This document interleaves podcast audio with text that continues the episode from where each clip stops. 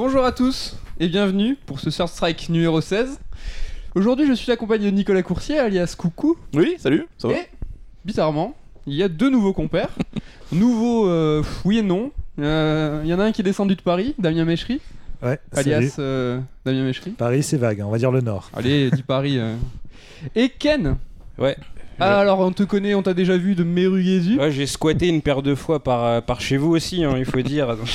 Auteur euh, chez Sœur d'édition. Ouais, euh, Boss de Merugezu exi- Mais on reviendra tout à l'heure sur vos profils de pourquoi vous êtes là parce que Third Strike, je vous rappelle que c'est le, monta- le podcast qui n'est plus sans montage, qui, qui n'est plus. euh, On avec a des perdu bières. toute l'essence de base en fait. hein. Non mais exactement, la, la ligne, la colonne vertébrale des Third Strike n'existe plus. Mais ça sera mieux pour vous, je pense, hein, qui nous regardez.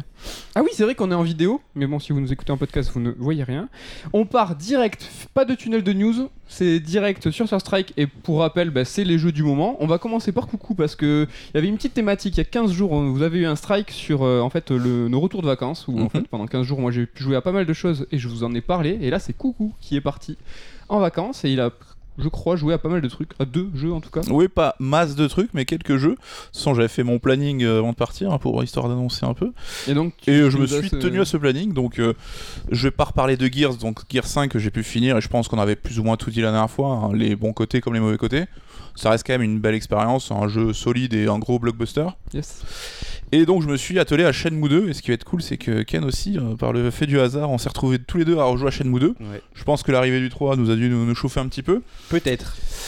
Et euh, bah donc, euh, un peu comme j'avais euh, entamé euh, ce que ma réflexion sur Shenmue 1, c'est que j'ai déjà été content de kiffer Shenmue 2 après tout ce temps. C'est que c'est pas forcément évident, les vieux jeux, tu sais jamais si tu vas accrocher. Shenmue 1, j'avais replongé direct et je m'étais vraiment euh, foutu à fond dans l'expérience. Et le 2, c'est pareil.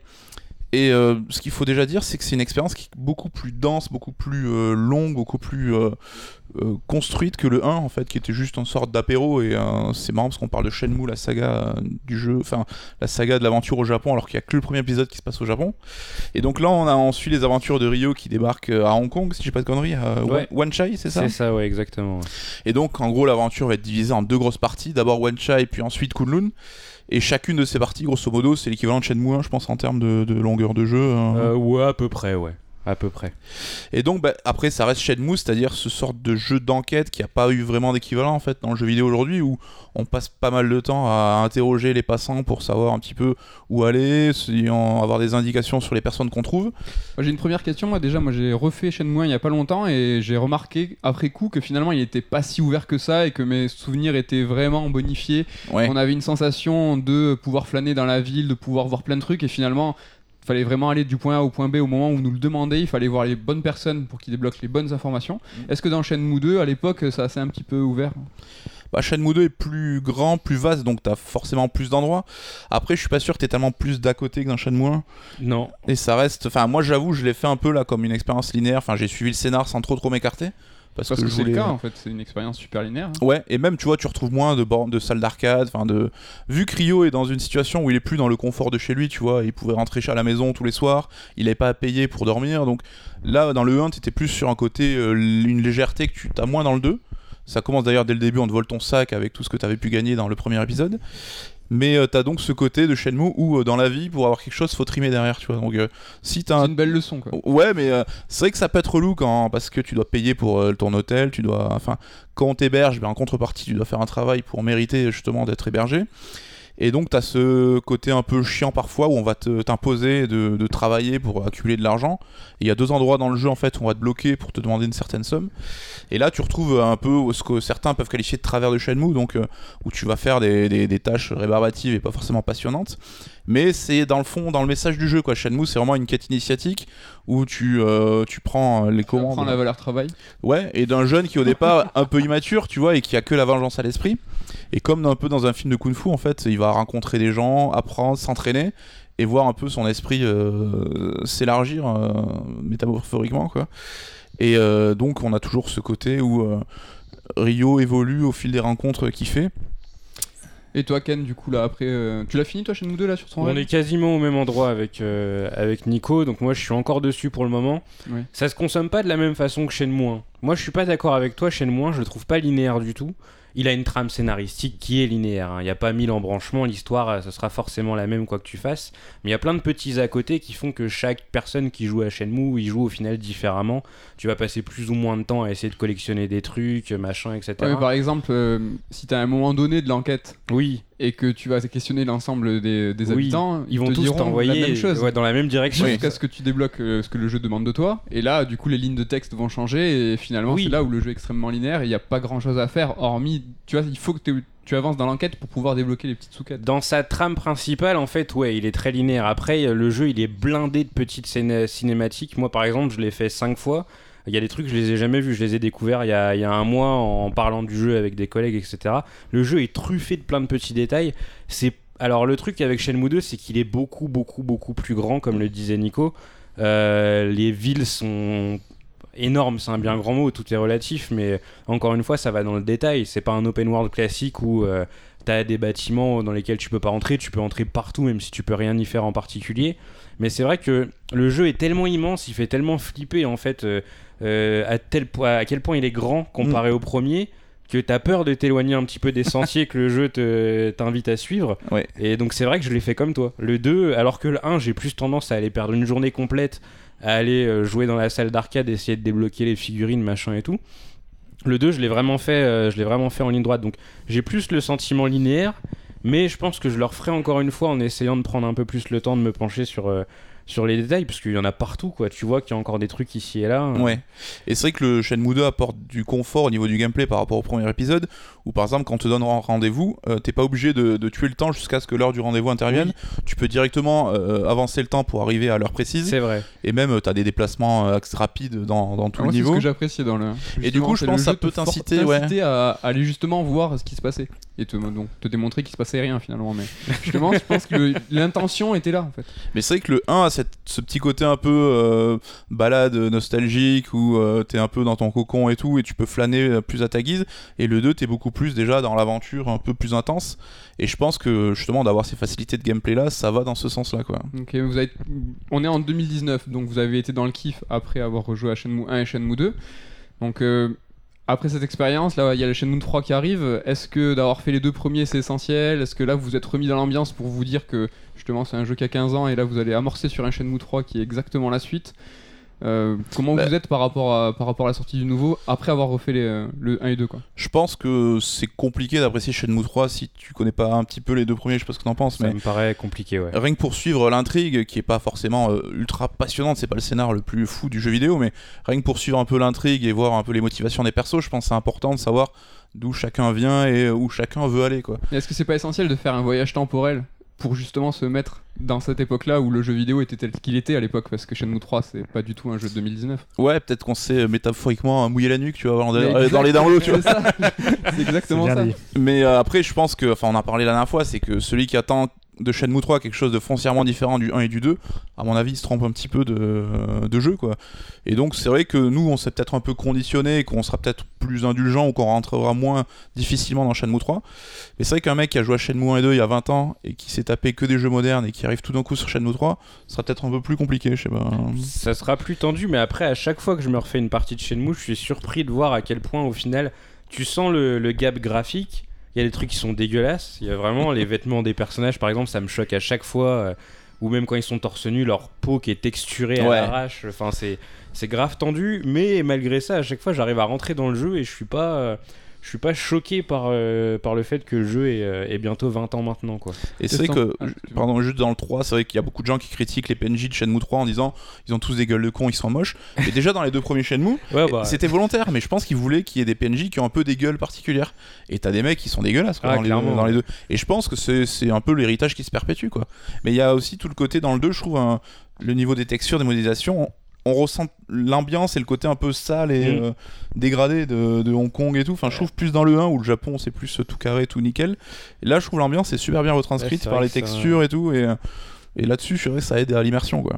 Qu'est-ce que t'en penses Damien? En tant que parfait néophyte des Shenmue, n'ayant jamais fait ni le 1 ni le 2, même s'ils m'attendent sagement dans leur version remaster à la maison, j'avais une question pour, euh, pour vous deux, justement spécialistes de, de Shenmue. Euh, tu disais tout à l'heure, euh, Nico, que euh, par rapport à Shenmue 3, justement, il faut pas s'attendre à, à quelque chose. de- Enfin, ceux qui ont fait en gros le 1 et le 2, il faut pas que s'attendent à avoir autre chose Mm. avec le 3. Et à mon sens, Shenmue, l'image en tout cas que j'en ai en tant que quelqu'un qui n'a jamais joué au jeu et ce que ça renvoyait à l'époque de la sortie des deux premiers, c'est que c'était à leur sortie des jeux assez révolutionnaires avec des concepts jamais vus, Mm. euh, qui poussaient très très loin justement aussi les, les expérimentations ou propres leur propre idées, leurs propres concepts. Alors que Shenmue 3 a l'air d'être au contraire un jeu dans la continuité. Est-ce qu'en soi, c'est pas déjà quelque part une, une sorte de trahison avec euh, ce qu'a été euh, Shenmue euh, en son temps? Je vois ce que tu veux dire, mais c'est qu'il pouvait pas en être autrement vu euh, les difficultés que le jeu a eu à se financer et à même à, à lancer le développement. Enfin, on l'a attendu pendant 19 C'est vrai que oui, euh, Shenmue perd son statut de jeu un peu novateur qui va euh, essayer d'aller pousser l'industrie dans un sens, et on se retrouve plutôt au contraire avec un jeu un peu rétrograde et qui va carrément rétro gaming en fait quoi.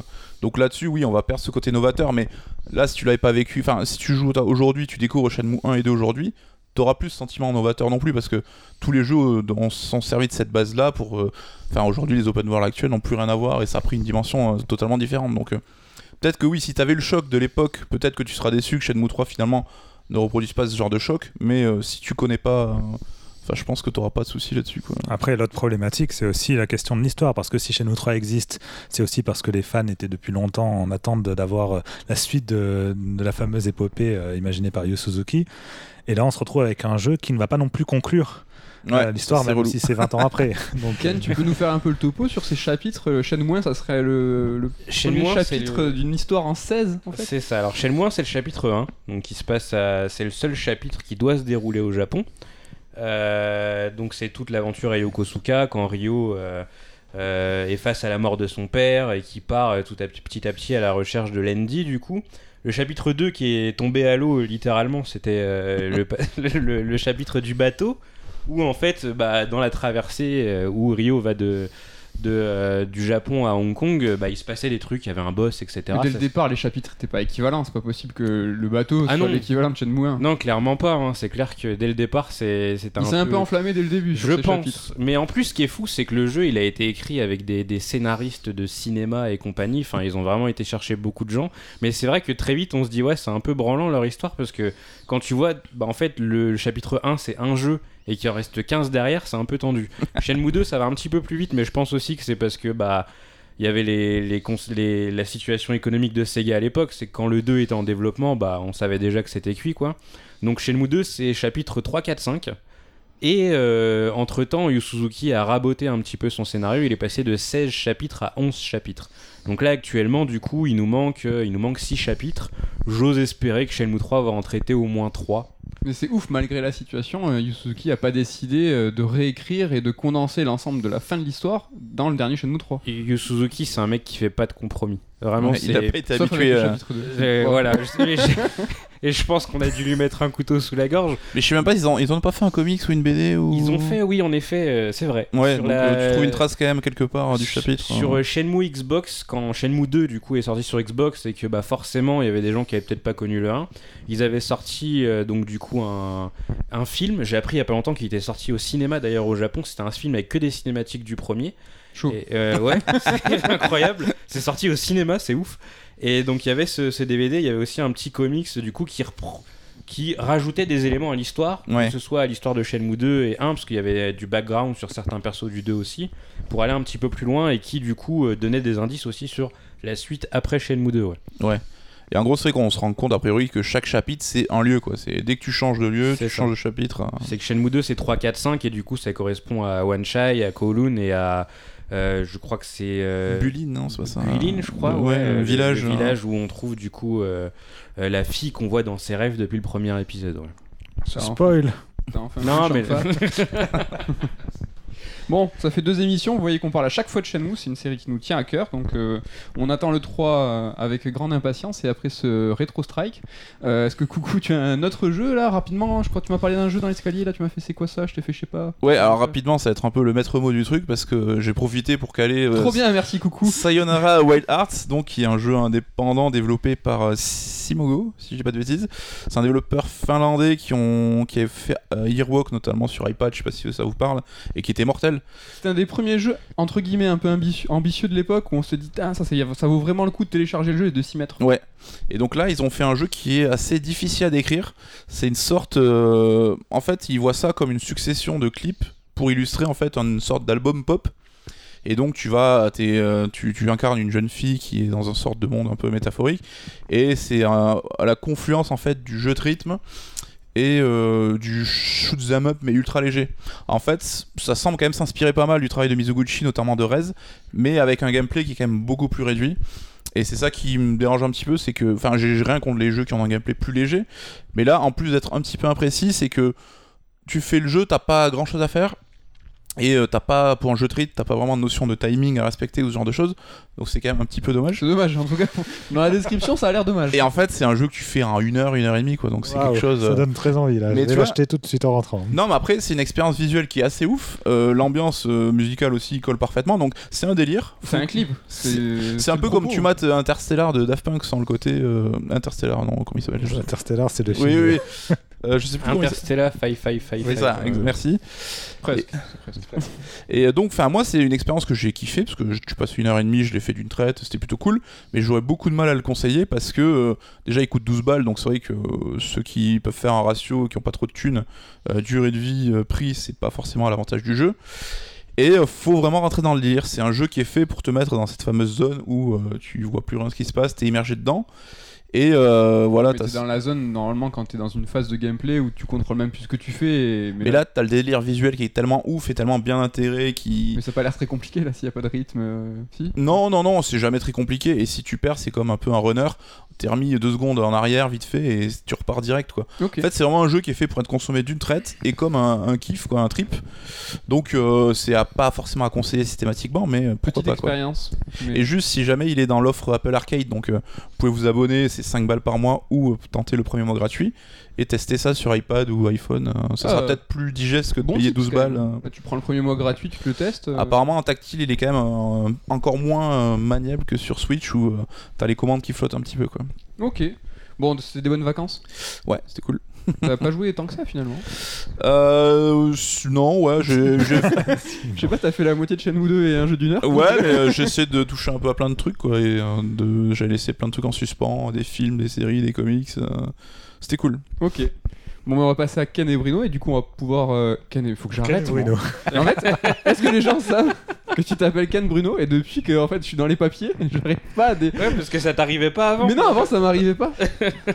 bon, avec euh, Ken et Damien, mais on sait pas qui est Bruno. Qu'est-ce que vous fichez là, à Toulouse, dans les locaux de CERD Est-ce que vous voulez nous répondre ou est-ce que je te fais le petit déroulé Euh, bah, ce, qu'on- ce que je fais là, moi, c'est euh, tout simplement que je viens travailler ici.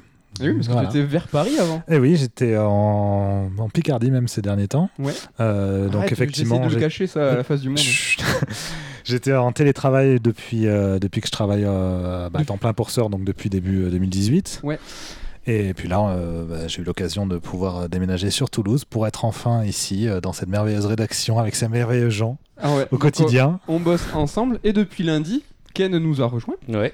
Euh, à plein temps euh, chez CERD. Mhm. Et donc du coup, ça y est, on est quatre euh, tous ensemble dans la rédac euh, pour pouvoir faire maintenant des Third Strike euh, complets. euh, on, la- on- on lâche euh, temporairement les duos, les face à face avec Coucou. Peut-être euh, maintenant il va y avoir des, des serres d'émissions sur les livres. Alors attendez-vous à, je pense, à un petit topo FF10, peut-être Dark Souls avec Sylvain. tu crois? Fait chier, on a cramé notre. Cramé un Ken, on l'a déjà cramé. Ouais, la, la Ouais, carte on l'a cramé. Quel dommage. Ça va, il reste encore pas mal de cartes. Ouais. Et, Silent Hill aussi. et vous, euh, récemment, donc le Third Strike, c'est les jeux du moment. Qu'est-ce que vous avez joué, vous avez joué à quoi? Je me tourne vers toi, Damien, avec euh, un petit sourire. C'est très vache. Tu sais très bien que je n'ai pas le temps de jouer en ce moment. t'as pas fait un petit jeu Mizuguchi déjà Non, non, non. euh, si en ce moment, moi j'étais plus sur un vieux jeu qui est, enfin vieux, qui est Super Mario Odyssey, Euh, sur lequel je m'éclate, que je trouve euh, voilà frais, euh, super beau, super entraînant, une vraie aventure, avec un esprit bon qui me rappelle plus Super Mario Galaxy 2 dans le côté aventure que le 1, qui pour moi est mon coup de cœur des jeux Mario. En fait, son petit plus au premier Mario Galaxy, c'était vraiment son histoire, qui moi m'avait même, même touché. Je m'attendais pas du tout à ça. En Ouais, c'est vrai qu'elle elle est sympa, elle est mignonne. Voilà. euh, ouais. Mais euh, non, non, bah, Odyssey, bah, encore une fois, c'est super inventif, euh, des idées euh, à chaque niveau, à chaque, euh, voilà, à chaque tableau, donc euh, c'est l'éclat du début à la fin, et puis ça permet aussi d'y jouer, euh, voilà, par petites sessions, tranquillement, euh, sans, sans avoir à s'impliquer émotionnellement et intellectuellement dans un jeu pendant, pendant plusieurs heures. D'accord. Gal- voilà. Galaxy, c'est de la rigueur Galaxy, Harmony, non? Mm. Ouais, Ouais. Ouais, le Oui, perso oui. claqué de tous les jeux Nintendo en oui, fait. c'est ça, ouais. Et Donc- toi, Ken, récemment Euh, bah, pour rester un peu dans la thématique Shenmue, euh, alors je vais me faire défoncer par euh, mes collègues de Mirugezu, mais j'ai joué à The Friends of euh, Ringo Ishikawa, qui est un jeu. euh, Qu'est-ce que c'est que ce jeu? Putain, c'est pointu aujourd'hui, c'est rétro et pointu. Euh, c'est un jeu un- indépendant fait par euh, un, un russe qui s'appelle, je crois, Yeo. C'est son pseudonyme. Euh, D'ailleurs, il bosse sur un jeu euh, sur la, la France des années 70, le banditisme en France des années 70. Toujours en style, parce que c'est un jeu qui est entièrement en 2D, du coup, donc j'ai hâte de voir ça.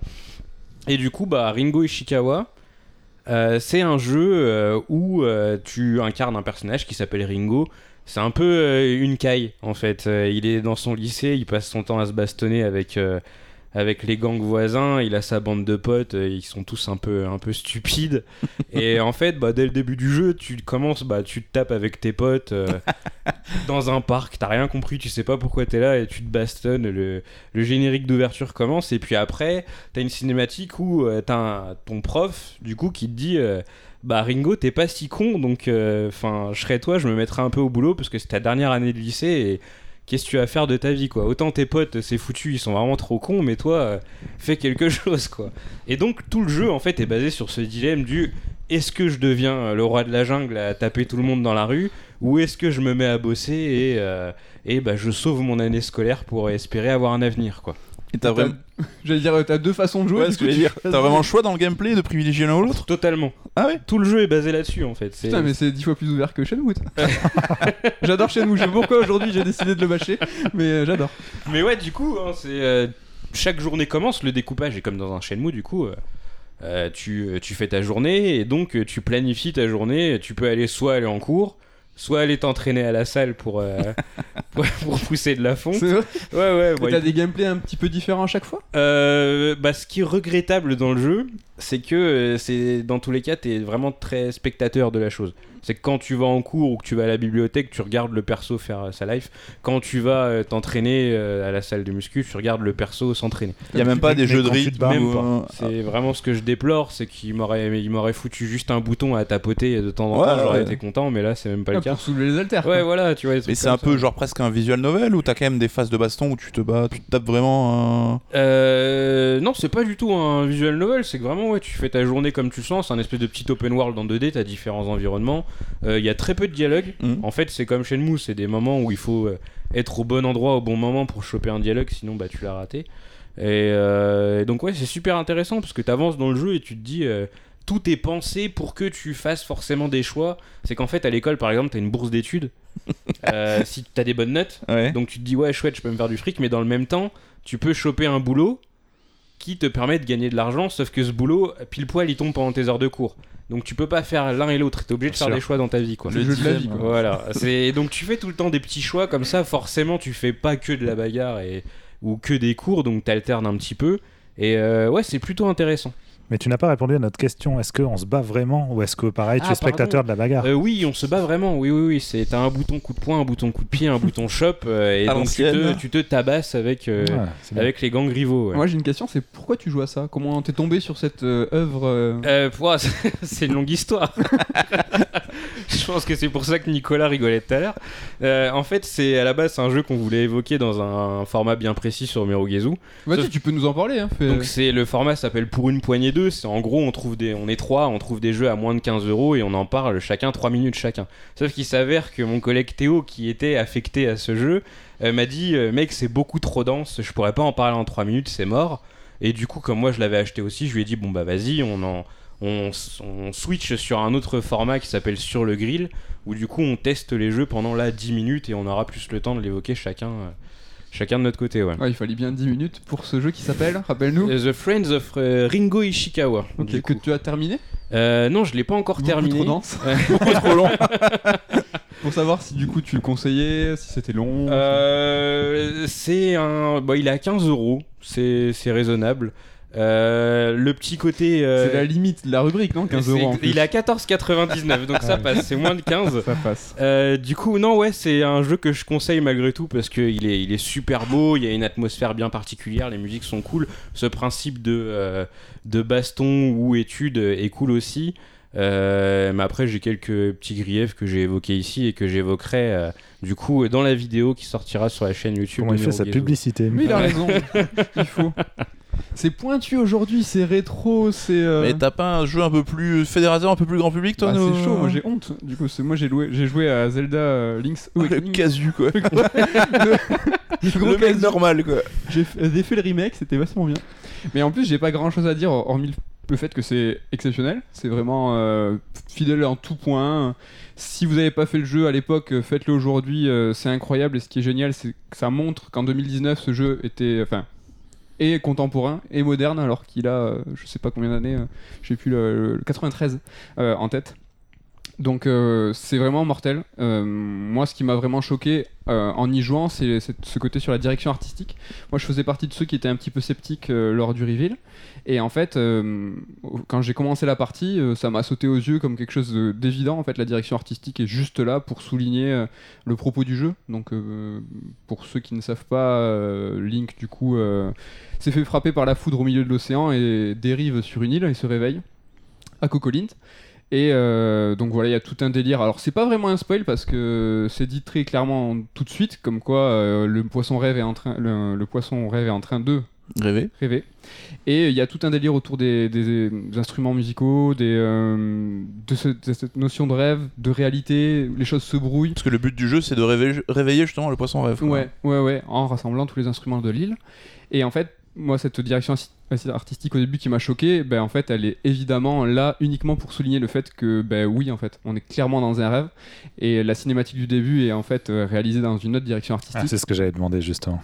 Et en fait, comme à l'époque, exactement comme à Ah, l'époque. donc ils ont joué le décalage justement là-dessus. euh. Mais en fait, à l'époque, euh, c'était déjà le cas, et je pense que personne n'a particulièrement tilté sur le fait que c'était. On a plus souligné le fait que c'était. Ah putain, sur Game Boy, il y avait une pseudo-cinématique en dessin animé simulé avec une euh, très faible animation, et on s'est pas dit, mais ils ont créé ça pour justement fabriquer une rupture entre le jeu, Oui. la cinématique du début et la Parce cinématique. qu'on de était habitué à ces dissemblances visuelles dans Ouais. tous les jeux et tout. euh. Et là, c'est exactement ça. Ils sont vraiment appuyés. Alors, euh, il y a un système euh, qui crée un flou tout autour de l'image. Donc, euh, c'est un procédé qui est utilisé par les gens qui font de la toy photographie. Donc, Boris, si tu peux nous dire le nom exact. Et en fait, qui, qui va créer du coup le simulacre entre pour montrer que justement ce qui est photographié et les jouets peut être de la réalité. Mm. Et souvent, on a une seconde de latence on se dit, mais attends, mais c'est euh, vraiment un- une photo ou c'est un jouet? Et là, c'est ça en fait. Ils ont voulu créer euh, justement ce- cette, euh, cette rupture, enfin, justement, pas cette rupture, mais cette hésitation en se disant, mais là, je suis dans un jeu, enfin, je suis dans le rêve, mais on sait C'est pas vrai que c'est un côté, oui, euh, coffre à jouer en fait, que tu peux observer comme si c'était. euh, euh, Enfin, pour appuyer le côté différent de ce Zelda et qu'il avait toujours eu à l'époque. Ouais, et si tu réfléchis deux secondes, tu te dis, euh, est-ce qu'il y a d'autres séries comme ça qui ont utilisé de différentes directions artistiques? Et Zelda, en fait, fait partie de, de, de celles qui ont utilisé le plus grand nombre de directions artistiques aussi marquées, Mm. et à chaque fois euh, tiennent un propos par rapport au jeu. Quand ils ont voulu faire quelque chose de plus mature, ils ont pris Twilight Princess. Quand il y a eu la, la rupture avec la 3D, évidemment, là c'était une volonté de maturité, etc. On peut voir dans Skyward Sword un- une envie de, de faire quelque chose d'accessible avec un peu de cel shading, mais aussi de, de plus adulte avec cette représentation 3D. Et je pense que si on se penche, j'avoue, je l'ai pas fait, j'aurais pu euh, plus bosser, mais on peut pour- à chaque fois réfléchir sur la direction artistique Zelda et ce qu'elle veut dire. Et là, Mm. vraiment, avec euh, Link's Awakening, c'est vraiment, vraiment le cas. Et il y a aussi ce côté où chaque, euh, chacune de ces représentations reste pertinente parce que elles sont toujours utilisées aujourd'hui, par exemple dans Smash ou ce genre de truc. Au lieu d'avoir ton Link, tu auras le Link Toon, le Link un peu plus classique. Et donc, euh, enfin, c'est pas une qui, qui va remplacer l'autre, c'est à chaque fois plusieurs propositions différentes. Quoi. Ouais, à chaque fois. Et voilà, en tout cas, je vous le conseille vraiment. euh, Juste, j'avais une question. C'est vrai qu'on parle des Zelda, c'est toujours des jeux d'action-aventure super longs et tout. Mais là, apparemment, c'est que nos souvenirs de l'époque, ils étaient un peu embrumés parce qu'il est pas très long en fait. ouais, quoi. ouais, il fait moins de 10 heures. hein. Et il fait 8 heures euh, si tu le claques un petit peu en tout droit, en faisant toutes les quêtes annexes, en essayant d'avoir tous les quarts de cœur, euh, tout, tout, tout. hein. Il est vraiment euh, pas si long que ça, mais bon, il faut se rappeler que c'est le, c'est un jeu Game Boy, que Mm. c'est le jeu vraiment case par case, c'est exactement le même. hein. Vous pouvez prendre la Solus de l'époque. hein. Ouais, donc il n'y a aucune nouveauté, à part le, le mode où tu fais tes donjons, mais qui a l'air assez anecdotique. Dans l'aventure, il n'y a vraiment aucune différence. Quoi. Non, non, il y a Les le donjon des couleurs endroit, qui était déjà à hein. l'époque de la version DX, Mm. euh, qui a été repris et c'est un tout petit donjon qui était à l'époque vraiment euh, complètement accessoire où tu peux avoir euh, deux tuniques. Et le seul retrait qu'il y a dans cette version, c'est qu'il n'y a pas le mode photo. Je sais pas si vous vous rappelez. Ouais, Et en fait, je pense que il aurait créé justement une nouvelle rupture dans cette direction artistique. Comment tu peux représenter euh, une photo que donc Link prend ou se fait prendre dans le jeu avec quelle direction artistique du coup? Est-ce que c'est Avec des amiibo, je pense. Ben ouais, tu sais, des persos inanimés en mode euh, immobile, c'est genre pour euh, montrer que c'est vraiment euh, des jouets qui s'animent, enfin par l'imagination en plus. Quoi. Ouais, je sais pas, moi ça m'a, je l'ai vachement attendu parce que je me suis dit mais comment, qu'est-ce qu'ils ont choisi comme représentation pour justement ces photos Bah, du coup, ils n'ont pas choisi. Du coup ils ont pas choisi, ils l'ont pas fait. Alors je sais pas si c'est la- l'unique raison, mais je pense que ça va peut-être euh, contribuer à ça. En tout cas, je suis super chaud parce que je vais me le faire euh, dès maintenant là, et je suis. euh, Enfin, dès maintenant. Et les arrangements musicaux, qu'est-ce qu'ils donnent? C'est de la balle. Clair, net, précis. Ah non, c'est vraiment de la balle, euh, ils sont excellents. euh, et pourtant, je suis des morceaux et des mélodies que j'affectionne et que je connais par cœur, j'ai une certaine réticence. Euh, pour preuve, FF7, euh, je fais partie de ceux qui sont un peu meh sur le remake. Et là, euh, je suis à fond. euh, enfin, j'ai hâte d'avoir. Mais ton FF7, avis. c'est parce que les, euh, ce qu'on a entendu pour l'instant, musicalement, c'est pas terrible du remake. Et juste, on en parlait à midi, mais euh, il y a un très bon article sur Gamecult euh, écrit justement par Fanny. Alors, tu peux me rappeler son nom de famille? Fanny Rébillard. Voilà. et Rebillard. qui va analyser un petit peu euh, les compositions de Link's Awakening et voir justement en quoi elles peuvent jouer leur rôle dans euh, la narration et dans le propos du jeu, un peu comme tu parlais des représentations euh, visuelles. Et c'est super intéressant. Et ceux qui connaissent le jeu, donc qui n'ont pas peur de se faire spoiler ou quoi, ça peut être cool de lire le papier avant de se lancer dans l'aventure, parce que je pense que l'expérience gagnera avec, ça, avec ces infos-là en tête. euh. Clairement, Ken, toi, tu l'as fait euh, cet épisode? Ouais, mais je suis content d'en parler plus tard. C'est vrai? Ouais, ouais. Ah là là Donc le, la phase strike est terminée et maintenant il est l'heure de passer au vrai débat.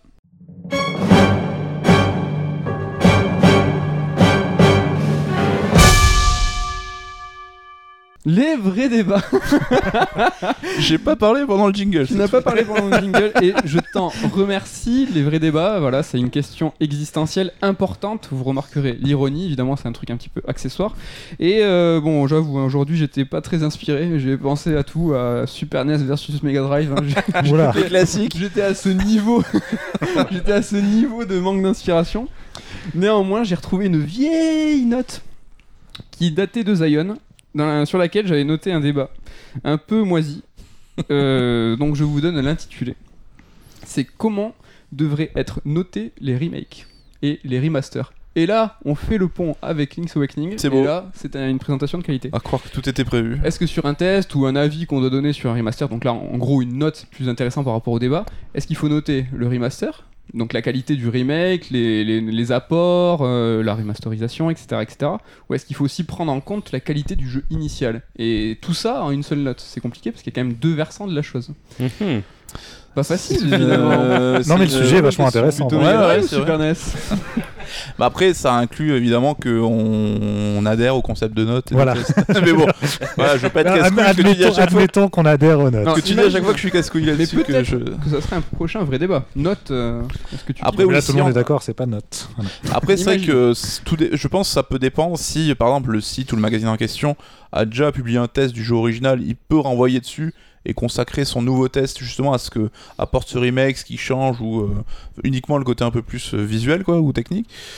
Après, euh, ça serait. Enfin, si là aussi tu envisages dans ta ligne éditoriale qu'un test c'est une manière de dire à des gens achetez ce jeu ou ne l'achetez pas, ça serait dommage de pas parler du contenu du jeu aussi quoi. Donc si tes tests sont là pour être un guide.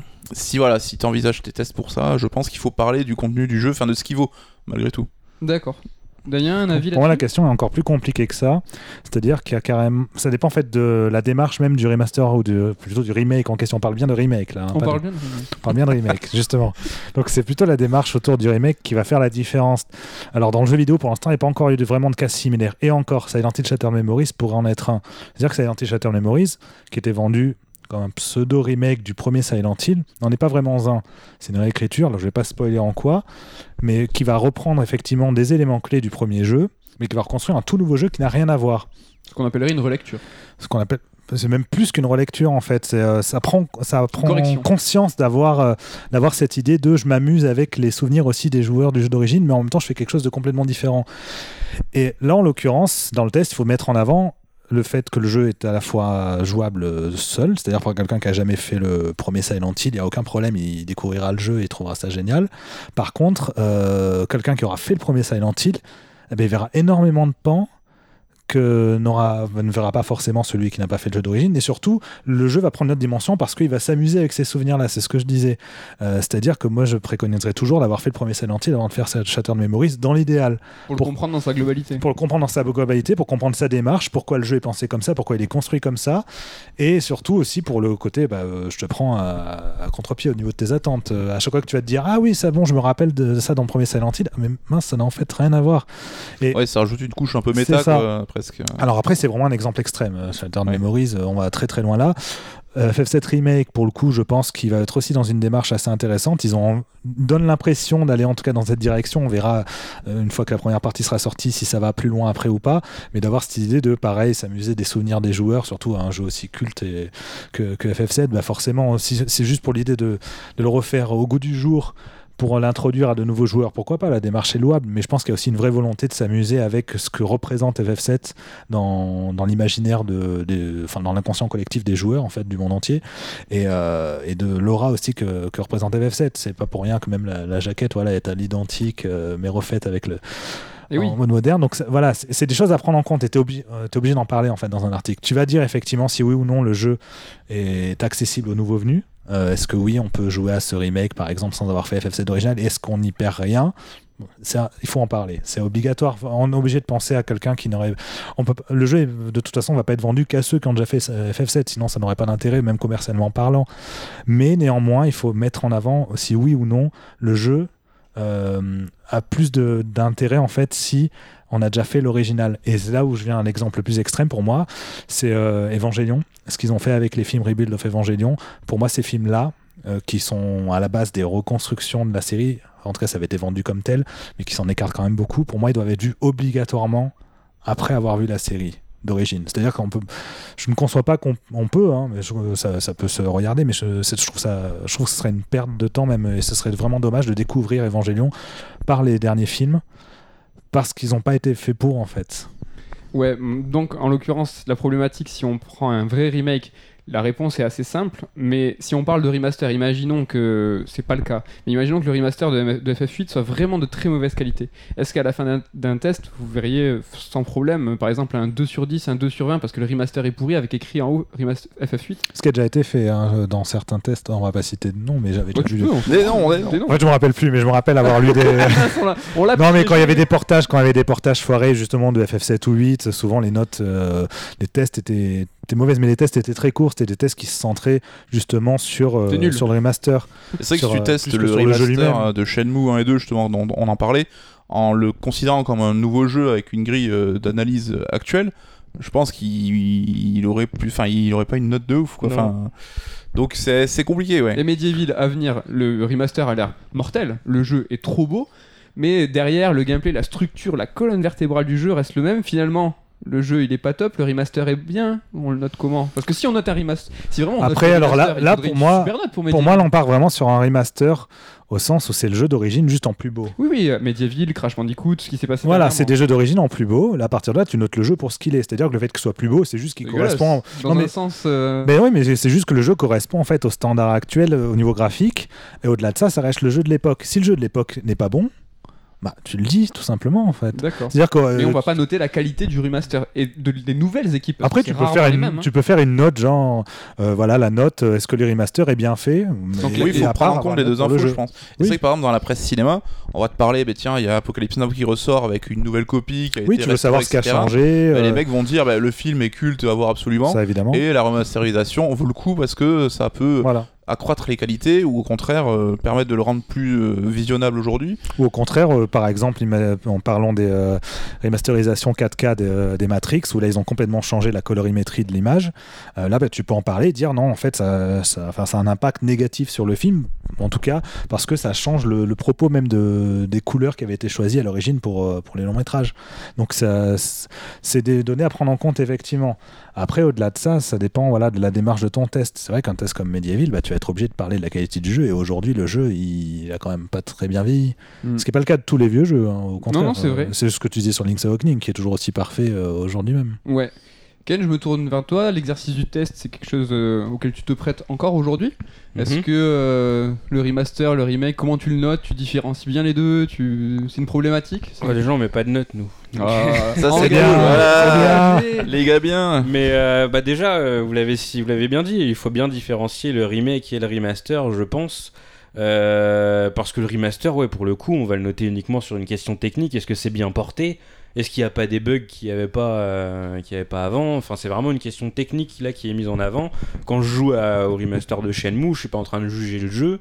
Je suis en train de juger ce qui a été fait du coup en plus, euh, pas grand chose pour le coup, mais enfin voilà quoi. La scène de la moto, nous, elle nous a Ouais. traumatisé là. Euh, souplesse. un Et aussi parce que tu connais déjà le jeu d'origine, mais imaginons, tu t'adresses à des gens qui ont jamais fait le premier Shenmue, tu vas dire aussi, bah voilà, est-ce que ça vaut le coup de découvrir Shenmue aujourd'hui? Oui, Sous cette mais forme-là, oui. À partir du moment où c'est juste un remaster, euh, enfin les gens ils sont déjà tenus d'être au courant qu'ils vont être euh, confrontés à une expérience qui a 10, 15, 20 ans quoi. Certes. Oui, c'est comme acheter Voilà. une cartouche Super NES au marché aux puces. Ouais, quoi. voilà, c'est que Certes, mais ça, en soi, justement, on en revient à ce qu'on disait sur Medieval et en même temps Link's Awakening. Medieval, typiquement, je pense que le jeu, quand on va y jouer aujourd'hui, on se rendra compte qu'en fait, ça, ça fonctionne pas très bien. Mhm. Alors que Link's Awakening, tu peux jouer aujourd'hui et avoir l'impression que le jeu, il aurait très bien pu sortir avant-hier, vraiment le jeu d'origine, et qu'il soit toujours aussi bon.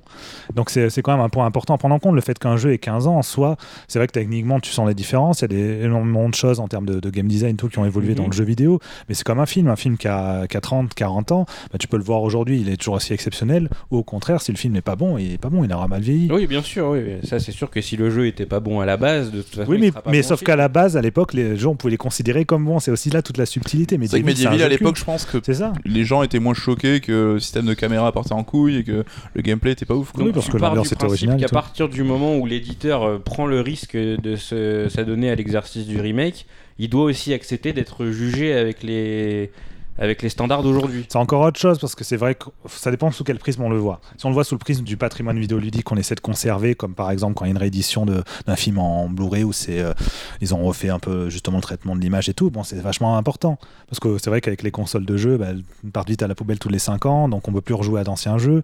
Euh, donc effectivement, on aimerait savoir si oui ou non on peut aujourd'hui jouer dans les conditions idéales à des jeux qui ont euh, 15, 20, 30 ans. Donc ça c'est vachement important. Par contre, euh, aussi savoir si oui ou non le jeu vaut le coup aujourd'hui.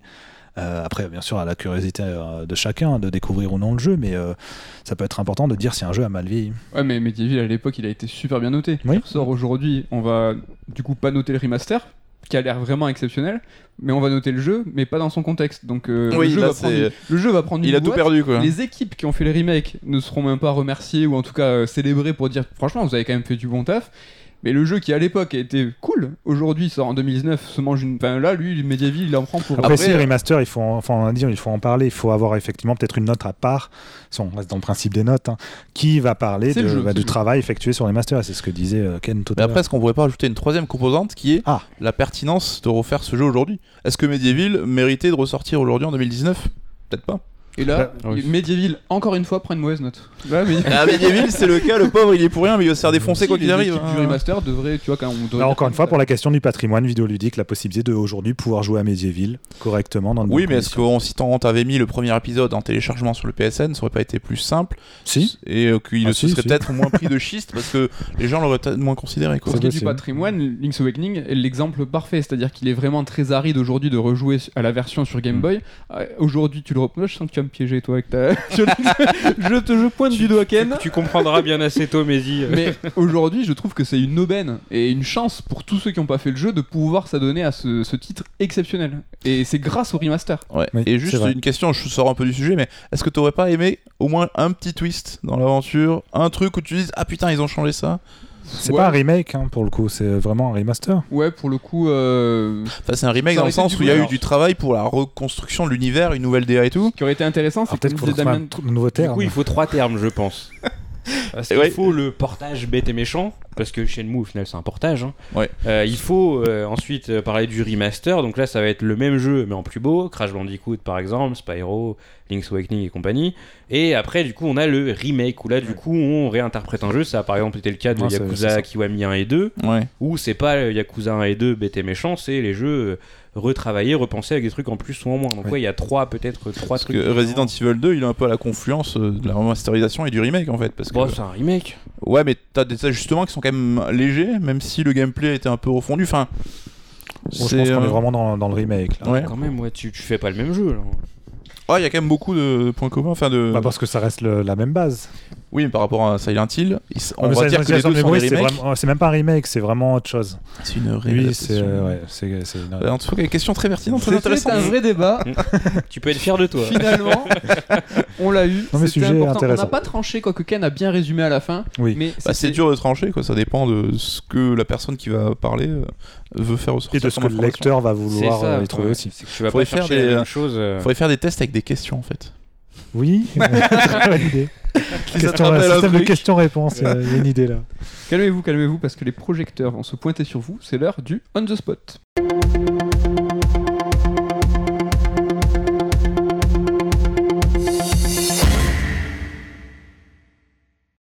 Pas là là Bon, on est mort de rire parce que du coup, euh, Ken va nous aider à faire le montage. Donc, euh, en fait, je lance des jingles qui ne sont pas. Et, Eh oui. euh, Du coup, suis- personne n'ose bouger ou parler. C'est la première fois pour nous, on est là comme ça.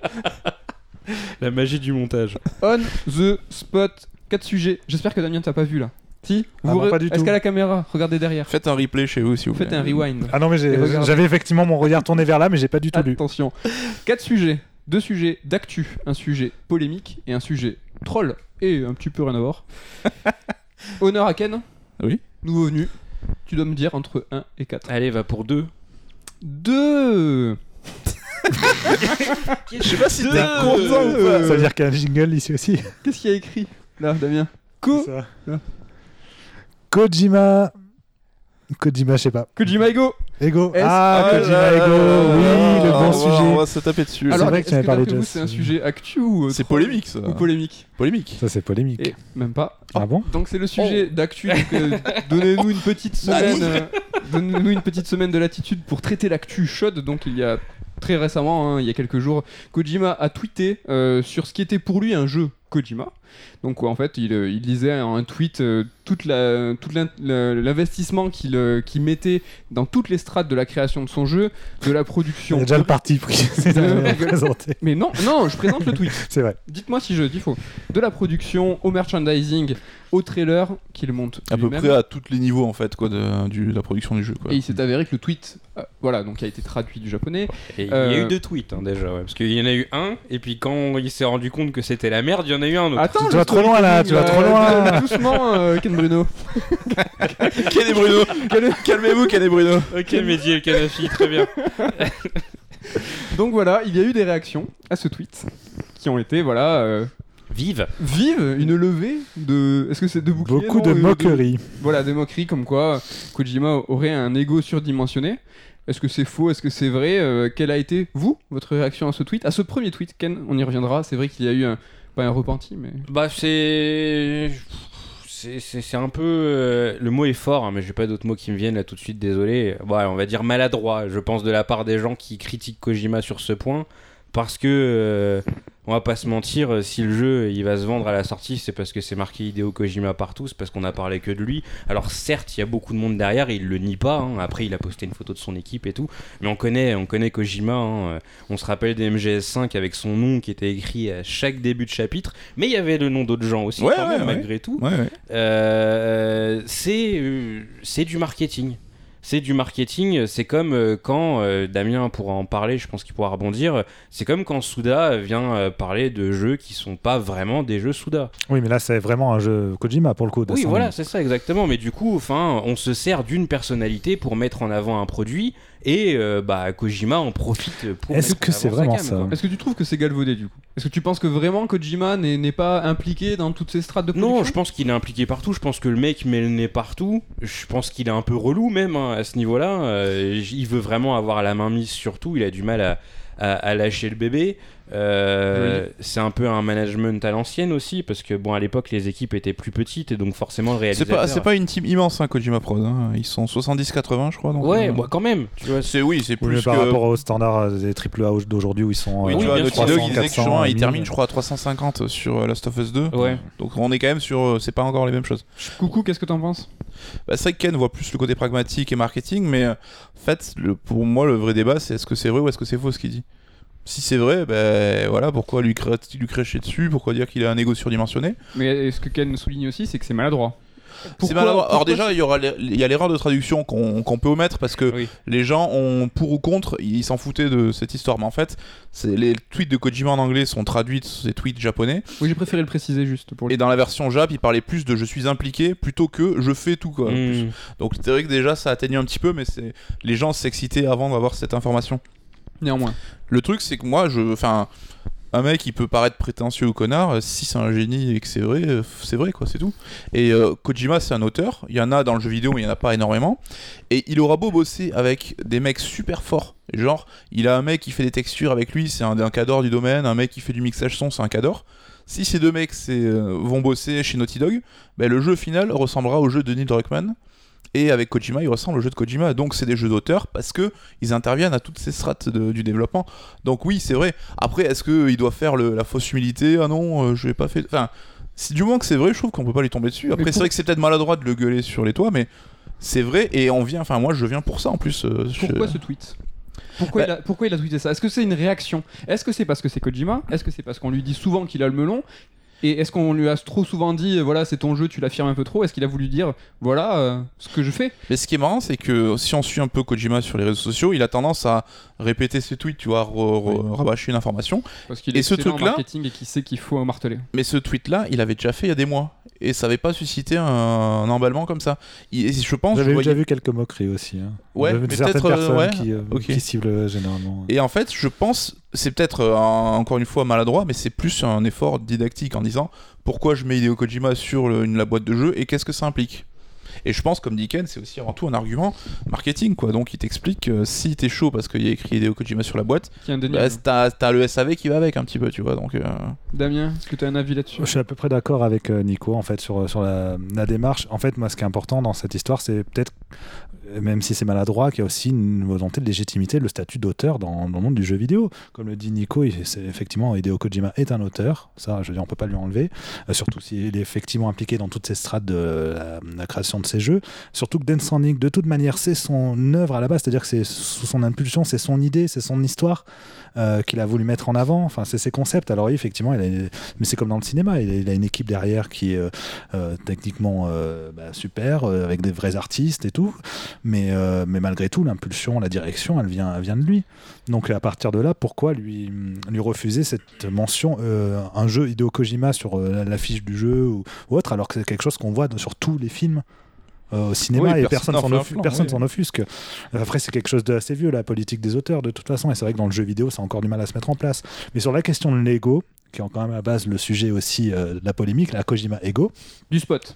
sur, euh, sur le sujet, oui, c'est même pas une polémique en plus, sur euh, la question de l'ego, après, c'est aussi un peu enfin, euh, avoir une forme d'amnésie de se moquer de Kojima là-dessus, alors Bien que c'est depuis oui, on longtemps pas. Qu'il est- évidemment qu'il a un ego surdimensionné. non mais Et surtout qu'il en joue, il s'en est toujours amusé. Je veux dire, quand tu vois dans MGS4 qui s'appelle Voice of God, euh, enfin la voix de Dieu dans les doublages, quand tu vois que dans euh, Peace Dans Walker Peace il y a le délire avec euh, Cosima Caminandes, là, Tu je- veux dire, euh, Kojima est Dieu. Enfin, il y a une forme d'autodérision, mais poussée à cas, très loin. nouveau.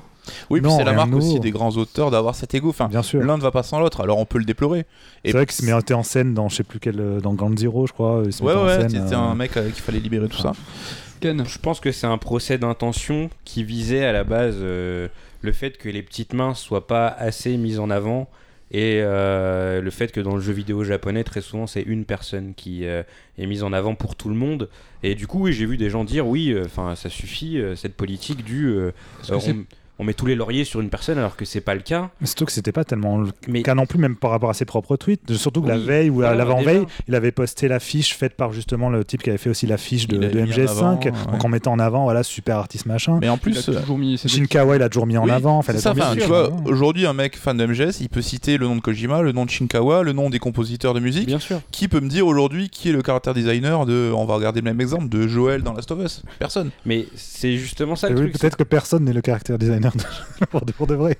Les Bah gens oui. se sont attaqués au cas Kojima, alors que pour le coup, lui, il est vraiment impliqué dans son projet et que ouais, il va voir un petit peu partout, il s'intéresse à tout. Même les acteurs hein, qui, qui, qui incarnent les personnages, bah oui. il met en valeur de Ouais, ouf. quoi. voilà, il, Il est à moitié amoureux de Matt Mikkelsen et tout. donc, Ah, euh. Mais ça, par contre, c'est effectivement un point intéressant parce que c'est vrai que ça va aussi avec cette idée de pas ego trip, mais euh, il a orienté Death Stranding aussi autour de la personnalité Kojima, c'est-à-dire qu'il a fait ramener. euh, bah, Il y a Del Toro, il y a euh, Norman Reedus, euh, t'as. euh, il y a Enfin, t'as- Mikkelsen. Non, c'est encore une autre problématique, euh, c'est vrai. Mais il est allé vraiment, cette fois-ci plus que d'habitude, vraiment ramener son, son espèce d'environnement artistique, les gens qu'il a rencontrés, avec qui il a eu, voilà, avec qui il a eu beaucoup d'affinités, ou voire carrément aller ressusciter des vieilles gloires du cinéma des années euh, 70. euh, Enfin, donc, il y a- voilà, non, mais il y a, il y a une démarche assez intéressante aussi Vous derrière. trouvez pas que la polémique au- autour du fait qu'il met pas assez en avant les petites mains et son équipe, c'est un peu hypocrite parce que dans le cinéma on parle de films de frères Cohen, on parle du nouveau film de Tarantino et Ouais, personne ouais. va contester en disant non mais Tarantino excuse-moi mais il y a ta team derrière. Vous Mais oui, plus Kojima vrai. Production. Mais- Pas que dans le cinéma, dans le jeu vidéo. Qui sait qu'il y a derrière Halo ou Destiny ou. Après, on euh, pourrait reprocher ça aussi. Shenmue, enfin Shenmue, on parle d'un jeu Yu Suzuki, limite on connaît Koshiro si on pousse un peu. Euh, Enfin tous les jeux c'est ça. Miyamoto, il a toujours été le porte-étendard Nintendo. Alors c'est le différence, c'est que Miyamoto va pas tweeter et un jeu euh, Shigeru Miyamoto, c'est comme Mais ça. c'est là où je veux un peu en venir, parce que on va pas dans le mauvais sens de l'histoire, Bah. c'est-à-dire que Kojima justement là affirme un- une paternité d'auteur. Mmh, Damien, d'auteur. tu en parlais tout à l'heure. Et là finalement, tout le monde se est révulsé en disant mais tu n'es pas, tu n'es pas que Kojima, tu es une équipe. Mais Alors que Kojima, depuis toujours. Ça fait des années qu'on milite pour avoir euh, des auteurs reconnus dans le monde du jeu vidéo et finalement maintenant qu'ils se mettent en avant, on leur dit euh, et ça a été euh. un des premiers à faire des génériques au début de ses jeux. Oui. Et donc avec un staff qui n'était Mm. pas que lui. En et plus, combien il n'y avait pas grand, grand monde qui le faisait à l'époque? Et surtout, quel mec peut aujourd'hui quitter Konami, quitter son éditeur, se retrouver à poil et euh, que avoir un chèque en blanc de la part de Sony Il y a que Kojima qui peut faire ça. C'est ça. Petit contre-exemple, Ken, tu pourras nous en parler. Il y a un certain artiste, Koshiro, qui dès le début a lui dit non, non, non, je veux mon nom et je veux pas de souvenir qu'on lui est tombé dessus euh, alors qu'il était euh, à la composition et il a tout de suite affirmé non, c'est mes œuvres, je veux qu'il y ait mon nom, c'est important pour moi. Ouais, bah après les gens, je crois qu'ils aiment bien les musiciens et les compositeurs de jeux vidéo, donc c'est Ouais, peut-être un traitement différent. Mais c'est oui, vrai oui, que un petit peu moins légitime. Oui, c'est clair que quand tu allumes euh, Revenge of Shinobi ou Street of Rage 1, 2, 3, euh, et c'est euh, un petit peu plus grave même du coup sur euh, Street of Rage 2 et 3, c'est qu'il est pas tout seul à la pas composition. hein. Mais euh, il y a son nom qui est écrit et il n'y a pas le nom de Motohiro Kawashima du coup. Donc ouais, Koshiro c'était son exigence et c'est vrai que j'ai jamais entendu personne s'en plaindre. Ça fait plus partie de sa légende même. C'est pas ses crèmes pour moi. Ouais, mais ça dépend. Enfin, c'est toujours pareil, ça dépend. Il y a plein de gens qui aiment pas Kojima, c'est un mec qui divise. Oui. Et euh, son jeu divisera forcément. Peut-être que j'aurai une attitude euh, plus, euh, moins complaisante envers un créateur que j'aime moins. Enfin, je pense qu'on est tous. On a des mecs qu'on kiffe, des mecs qu'on kiffe pas. Donc euh, voilà. Bien sûr, mais après c'est aussi ça qui est passionnant avec Kojima et surtout avec la démarche de Death Stranding, c'est qu'il a vraiment voilà une démarche jusqu'au boutiste dans en tout cas de ce qu'il présente euh, du jeu et tout, et qui va effectivement diviser, mais c'est aussi à ça qu'on reconnaît un auteur, c'est quelqu'un. Alors c'est très drôle parce que Kojima et j'en avais parlé dans mon livre sur Ueda, euh, il y avait une citation de lui où il, comparait en fait aussi le, le fait de créer des jeux vidéo au fait de rendre un service en fait aux gens et qu'il faut que contrairement à une œuvre d'art où tu t'en fiches, tu ne plais qu'à une- 1% des gens qui vont euh, qui vont la voir, la lire ou l'écouter. Euh, le jeu vidéo, il faut que tu plaises à 99% des gens. Et c'est assez, assez rigolo parce que je trouve que ça contraste quand même un peu avec sa démarche. euh, Actuel. Alors, ah, il essaye, je pense, effectivement, en termes de, de game design et tout, d'avoir la, la chose la plus précise possible, la plus euh, Jouable, nickel techniquement ouais. possible. Mais par contre, en termes de démarche artistique, là, il s'autorise un peu tout ce qu'il veut. Et effectivement, il est loin de plaire à 99% des gens. Une dernière chose à ajouter, messieurs, sur Kojima? Je vois que ça vous a un petit peu inspiré. Ouais, mais c'est vrai qu'on en avait parlé déjà un petit peu la dernière fois, mais euh, là, je pense qu'on est un peu en terrain conquis ici. euh. Ah, pas sûr. Je- Ken? Ouais, Ah, Ken, mais je, peut-être pense moins. que, je pense que ouais, on a trouvé une cible et qu'on s'est on s'est attaqué à lui alors que c'était pas forcément la personne à attaquer parce qu'il y a des cas qui sont bien plus euh, inquiétants entre guillemets dans le jeu vidéo, surtout dans le jeu vidéo japonais, euh, qui viennent pas forcément des personnes en question. Moi, l'exemple que j'aime bien, c'est celui de Mikami, Mm. parce que Mikami, il a créé Tango Gameworks avec pour rôle clair et net de donner sa chance à des jeunes. Et systématiquement, euh, quand on entend parler des jeux Tango Gameworks, euh, les gens vont citer Mikami Oui, alors que lui-même 2, ne veut hein. pas se mettre en avant quoi. Vrai. Et ouais, donc ça ouais. montre à quel point, bah, comme vous le dites, c'est le monde à l'envers. Et au-delà même des studios et des éditeurs, euh, t'as les journalistes et les joueurs qui engrainent encore plus euh, ce- cette situation problématique. Quoi. C'est que c'est, au final, c'est un tout, c'est très répandu. On a besoin d'un, d'un espèce de guide pour se lancer dans un achat. En tout cas, dans le jeu vidéo japonais, encore une fois, parce que c'est un truc, c'était le sujet de, du dernier podcast de Merugezu, justement, et on s'est rendu compte que bah, du côté occidental, à part euh, quelques cas comme par exemple le Molineux. Et encore, est-ce que bah, Molineux aujourd'hui fait plus vendre de jeux, mais à un moment, c'est à l'époque de Fable justement, bah, on évoquait sans arrêt euh, le mec derrière euh, Black and White. Ouais, Après, il se faisait beaucoup moquer pour son ego aussi. Aussi, hein. oui. Ouais, mais tu vois. Sid Meier, ces jeux s'appellent Sid Meier's Civilization, enfin un pirate, machin. Là, en l'occurrence, sur le marché japonais et européen, moi je pense justement qu'il y, a une- il y a un vieillissement des, des têtes d'affiche. Totalement. Et euh, c'est pas tant le Japon que l'Occident, c'est qu'on a du mal à trouver des nouveaux porte-étendards. Et que ce soit au Japon ou en France, euh, en, en Europe, ben, on n'arrive pas à mettre euh, ces nouveaux-là. C'est Ouais, vrai mais qu'on peut parler de. En Europe. En dehors du jeu indépendant. du coup. Et Voilà, je pense, je pense que c'est mal vu des éditeurs parce que eux ils veulent toujours contrôler la com et euh, le, le- le destin de leur jeu. Et on voit par exemple que Capcom à une époque, t'avais tous les créateurs un peu influents qui ont émergé, Mikami, Kamiya, etc. Ces mecs étaient devenus si puissants et si identifiés qu'ils sont barrés pour aller faire un peu leur propre business. Et quand on voit comment Ubisoft a un peu coupé la tête de Desilets et a, été super virulent avec lui, c'était parce que ça devenait la tête qui représentait Assassin's Creed et Ubisoft voulait pas du tout ça. Et c'est pour ça qu'aujourd'hui, les- tu sais pas, tu peux pas trop identifier le créateur, de- enfin le, le mec qui est à la base de Assassin's Creed. Ouais, je pense, je suis super d'accord avec toi, mais je pense qu'on est vraiment dans une question aussi de- d'époque et de marché. À l'époque, tous ces créateurs, qu'ils soient occidentaux ou japonais, avaient euh, moins de 25 ans. Ouais. Mm. Aujourd'hui, les projets sont, hormis le jeu indé euh, porté par plusieurs millions de, de marketing et de production, qui va donner, quel éditeur va donner sa chance à un mec qui a moins de 25 ans et qui sera cette future star Et montante? c'est- Comme Damien le dit, c'est pour ça qu'au final, on trouve, euh, on trouve la relève et on trouve du coup des, des noms forts. dans le Euh, par exemple, Toby Fox au pif. Euh, on trouve des noms forts euh, dans le, le marché de Jonathan Blow. Enfin, il y en a plein. Maintenant, les, les noms récents qui sortent, au final, les gens qui ont justement, comme tu le dis, aux alentours de 30 ans, ils sortent pas du euh, jeu vidéo, du, du marché traditionnel, ils sortent euh, du jeu vidéo indépendant parce que personne leur laisse leur place, donc du coup, ils se font leur place tout seuls. Quoi. Et puis il y a un peu de complaisance parce que, enfin, on- euh, je pense euh, c'est plus facile de s'en prendre à Kojima sans prendre aux indés. Jonathan Blow, je pense en termes d'ego, euh, il doit Oui, pas être mal aussi, non plus. euh, Ah, oui. On sait que sur. euh, Mais encore une fois, c'est un génie, donc. Oui, euh, voilà. Mais sur The Witness, on sait qu'il a bossé, il a pas bossé tout seul, tu vois, il y avait des architectes, enfin des paysagistes, mais tout le monde parle du jeu de Jonathan Blow, quoi. Et je vois personne tweeter, oh là là, il met pas en valeur ses collègues. Euh. Oui, non, mais c'est pour ça qu'on s'est attaqué à Kojima parce que c'était peut-être le plus gros exemple. La Comme cible tu facile, quoi. Comme tu disais tout à l'heure, même son éditeur, il pouvait plus le blairer. Il était devenu tellement gros, tellement imposant que, enfin, il fallait s'en débarrasser à tout prix. Et donc, du coup, bah, c'est la, c'est la cible rêvée pour les gens qui veulent justement s'attaquer à, à ce problème, quoi.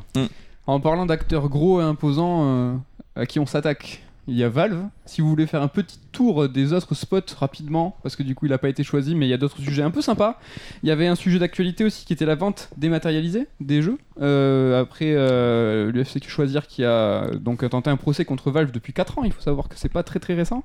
Et euh, donc là il y a eu une décision qui est tombée, comme quoi voilà ils avaient vraiment pas le droit. J'ai noté néanmoins euh, une petite chose, c'est que l'UFC Steam disait que il vendait des jeux et en fait l'UFC Choisir disait que non, il vendait le droit d'usage à la licence. Steam dit c'est un service, donc euh, c'est pas considéré comme un produit qu'on vend, c'est qu'on vous le loue, quoi. Ouais. Et en fait, l'UFC a tendu à démontrer que c'était pas le cas. C'est ça. Donc, euh, est-ce que vous avez euh, un avis là-dessus? Est-ce que ça vous a fait réagir? Est-ce que vous, pour vous, ces jeux dématérialisés, c'est notre propriété il faut avoir le droit de les vendre comme euh, n'importe quel autre bien Moi, c'est plus le traitement de l'affaire qui m'a beaucoup énervé. C'est que les journalistes de jeux vidéo sont des journalistes et t'attends d'eux un traitement de fait et qui prennent pas parti. Et on a beaucoup vu Ah ouais, mais cette décision, ouais, c'est pas mal, mais oh là là, ça va faire du mal aux petits créateurs indés.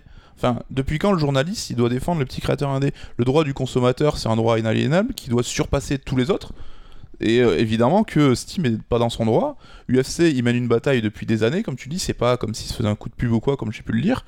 Et on devrait au contraire les remercier. Parce qu'au-delà de cette, euh, cette mesure qui est phare, il y a par exemple, si as ton, pour ton, il te reste de l'argent sur ton compte Steam et que tu fermes ton compte, Valve ne, te remboursait pas l'argent. Et ça, ça fait partie aussi des points que l'UFC euh, va contribuer à faire changer. Mais que les journalistes viennent nous dire Ah non, mais euh, faut pas faire ça, les consommateurs, c'est pas cool parce que ça va faire couler les trucs indépendants. Enfin, c'est pas notre problème en tant que consommateur. Mais est-ce que c'est pas aussi euh, intelligent d'essayer d'analyser euh, ce contexte-là? Parce que là, tu parles de mesures qui sont clairement abu- abusives, mais quand on parle de, déma- de dématérialiser et de revente d'objets dématérialisés, moi, en ce qui me concerne, je trouve que c'est quelque chose, et c'est une problématique qui est plus de notre temps. Euh, c'est comme si, tu vois, euh, euh, il y a eu tout ce qui était Adopi contre le piratage et tout, à la veille des offres globales. Aujourd'hui, est-ce que vraiment le dématérialisé, on peut le légiférer? Est-ce qu'on peut faire en sorte qu'il est vendu? C'est extrêmement compliqué, il y a des problématiques. Parce que là, on essaye de comparer le physique au démat. C'est tout bête, mais par exemple, le- tout ce qui est dématérialisé, c'est quelque chose qu'on peut dupliquer à l'infini. Euh, comment tu vas faire pour euh, essayer de faire vendre d'occasion un produit qui est duplicable? Mais c'est euh, là, je pense qu'on se trompe de débat, c'est qu'on s'en fout que ce soit dématérialisé ou pas. L'objet, c'est, tu vois, le droit de rétractation. T'achètes quelque chose, t'as 4 14 jours pour changer d'avis. Et euh, le fait de pouvoir euh, revendre les jeux achetés, enfin sur Steam, le fait de pouvoir se faire rembourser un jeu que tu voulais pas, ça date de, c'est très récent aussi. Jusqu'à avant, jusqu'à euh, jusqu'à Ça peu, fait quelques temps quand même. hein, ça je fait crois. 3-4 ans peut-être. Ouais, que tu peux te faire rembourser un jeu Steam à partir Ah, du moment où t'as de joué deux moins heures. de deux heures. Ouais, si t'as changé d'avis. Enfin, là, on parle de droits, que ce soit un objet physique ou pas, c'est des droits du consommateur qui sont encore une fois inaliénables. Ouais, mais euh, si c'est inapplicable. Là, quand on parle de. Quand tout à l'heure, je parlais d'Adopi et du piratage, euh, le- la propriété intellectuelle et le droit des auteurs, hum, je suis pour la défendre, mais c'est juste inapplicable. bah, peut peut-être faire en sorte que ça devienne applicable, hein, tu vois, par les lois. C'est pas, euh, enfin, c'est pas Steam qui va dire ah ben non mais je vous emmerde tous, euh, vous allez changer vos lois pour vous adapter à moi. Je trouve que ça devrait pas marcher dans ce sens-là, quoi. Donc, on... est-ce que tu trouverais ça intelligent qu'on leur impose quelque chose et que qui va s'occuper euh, du foutoir après? C'est ça, c'est qu'une fois que la décision est prise, on peut pas imposer, en tout cas la loi française ne peut pas im- imposer à Steam de légiférer sur la vente en occasion. Qui va le faire? Parce Bah, que ils peuvent, ils peuvent imposer à Steam que d'offrir une opportunité aux gens de, de vendre leurs jeux d'occasion. Après, Steam peut dire non, ça m'intéresse pas, du coup, j'arrête le store en France, par exemple. Ça, c'est leur droit en non, tant ils que peuvent société. dire qu'ils ne s'occuperont pas de la vente d'occasion. C'est pas à eux de gérer cette seconde phase. du- Oui, mais ils sont obligés de donner un moyen de le faire Ah oui, aux gens. sinon tu le fais comment? Pardon. Mais, fais euh, Non, non, tu- Mais encore une fois, tu vois, quand les journalistes ont dit, traité ce truc en disant ah là, ça fait du mal au studio indé, pas un n'a émis l'idée, ah mais peut-être que Valve, quand il y aura la revente du jeu, peut-être que Valve devrait donner une part de cet argent aux développeurs. Tu vois, c'est comme ça, je trouve qu'on marche à l'envers. Au lieu de dire ah non, ça va léser un mec au bout de la chaîne, donc le consommateur, euh, tu dois pas avoir accès à tes droits. Enfin non, il y a le middleman au milieu qui prend de l'argent alors que c'est peut-être le moins actif de la chaîne. C'est lui qu'il faut aller voir et, euh, et c'est à lui de changer son mode de fonctionnement. On est d'accord qu'on est sur une problématique qui est un petit peu compliquée, euh, sur un objet qui se détériore pas, euh, qui fixe le prix d'un objet euh, dématérialisé d'occasion alors que c'est exactement le même que le produit C'est neuf, vrai. par exemple. C'est intéressant. C'est vrai, qu'est-ce qui détermine effectivement euh, qu'on moi, a considéré d'occasion Je cite un argument qui est pas de moi que j'ai lu euh, sur internet, c'est que t'achètes un Blu-ray d'occasion, ton film, donc le programme qui a gravé sur ton Blu-ray, le film n'est pas détérioré. Oui, mais quand tu achètes un film, tu as aussi l'objet physique qui va avec. Oui, mais ça, on s'en fout. quelque Bah non, on s'en fout pas, Sur. Steam, euh, le- la propriété du code ne t'appartient pas, tu t'achètes une clé. Oui, mais c'est ça justement qui est pas, qui est pas normal. Tu payes ton jeu, tu le payes en plus le Alors, même prix que ton version physique, ce qui est déjà pas forcément un très exemple cool. simple. Si vous achetez un e-book chez Third, il est sans DRM. Parce qu'on vous fait confiance et qu'on pense que si vous voulez acheter un, un livre numérique chez nous, ben, vous allez le garder et c'est une façon aussi de contribuer à l'auteur, à la maison d'édition, etc. etc. C'est un objet dématérialisé sans DRM. Et vous n'allez pas le poster sur un Discord, par exemple. Possible. Ça m'est déjà arrivé. Salaud qui, euh, qui euh, du coup, euh, un lecteur a acheté cet e-book, ben, décide demain, son- euh, le, le fichier numérique lui appartient, hein. nous on n'a pas de clé ni rien, va décider de le vendre. À quel prix? C'est son droit, d'accord, mais dans quelle logique, alors que l'objet numérique est duplicable à l'infini, il peut le vendre et par quel biais et comment? C'est ça que je disais tout à l'heure, c'est que nous sommes, enfin, à mon sens, nous sommes dans une problématique. Oui, comment on encadre dans- ça, qui- hein. qui- qui Après, duplicable à l'infini, c'est le cas qui fonctionne pour l'e-book. Sur Steam, par exemple, c'est pas le cas parce que t'as justement des DRM. Ouais, mais sur GOG. Sur GOG, c'est un cas différent, oui, c'est vrai. Mais oui, mais ce qui est applicable chez Steam sera peut-être demain applicable chez GOG. Enfin, des class actions ont été intentés euh, sur iTunes depuis des années, à l'époque où on pouvait acheter qui acheter des albums. C'est pour ça que j'essaye de, de faire ce comparo entre l'offre globale et Adopi. C'est arrivé à un moment où du coup on est sur euh, un, pro- un, un procès légitime, mais inapplicable parce que plus dans l'air du temps. C'est ça que moi je trouve assez contradictoire. C'est que imaginons que donc Steam a fait appel. hein. Imaginons que l'association euh, donc euh, deuxième appel, ils arrivent, ils gagnent, ils passent à pas en cassation, etc., etc. Mais comment ça se passe quoi? Est-ce que du coup euh, les autres stores vont devoir s'y plier? Comment on fait? Et surtout avec cette problématique de duplication. Enfin pour moi c'est insoluble. Je Oui, mais il faut partir du problème et essayer de trouver la solution. Pas dire il y a un problème donc on cherche pas de solution, tu vois. Non mais j'essaye de rebondir sur le fait que tu disais oui mais les, les journalistes n'ont pas donner leur avis. Je pense qu'aussi c'est intéressant de réfléchir et de donner une espèce d'analyse euh, en disant ben, comment ça va se passer demain si les choses se passent. Oui, mais après, tu vois, il y a des choses euh, qu'on peut qualifier d'injustes. hein. Euh, On parle justement du droit de rétractation et tout. Nous, on sait qu'en Third, on vend des bouquins sur notre boutique en ligne. Un mec peut commander un livre, le recevoir chez lui et nous dire Ah, j'ai changé d'avis, je vous le renvoie. On sera obligé de rembourser les frais d'envoi du, premier achat. Alors que l'envoi, il a été fait, le transporteur a fait son taf. Et donc, euh, enfin, c'est Oui, il ne injuste pour pourra pas le faire à l'infini. Oui, mais c'est injuste pour nous. C'est injuste pour nous, mais. euh, Et pourtant, on le fait si moi parce que c'est le droit du consommateur. euh, C'est vrai que le l'ebook, tu pourrais le revendre du coup à Non, 20 mais- personnes différentes. Non, mais un million de fois je le revends. Ouais. Après, c'est peut-être à nous de faire des DRM, des e-books avec DRM.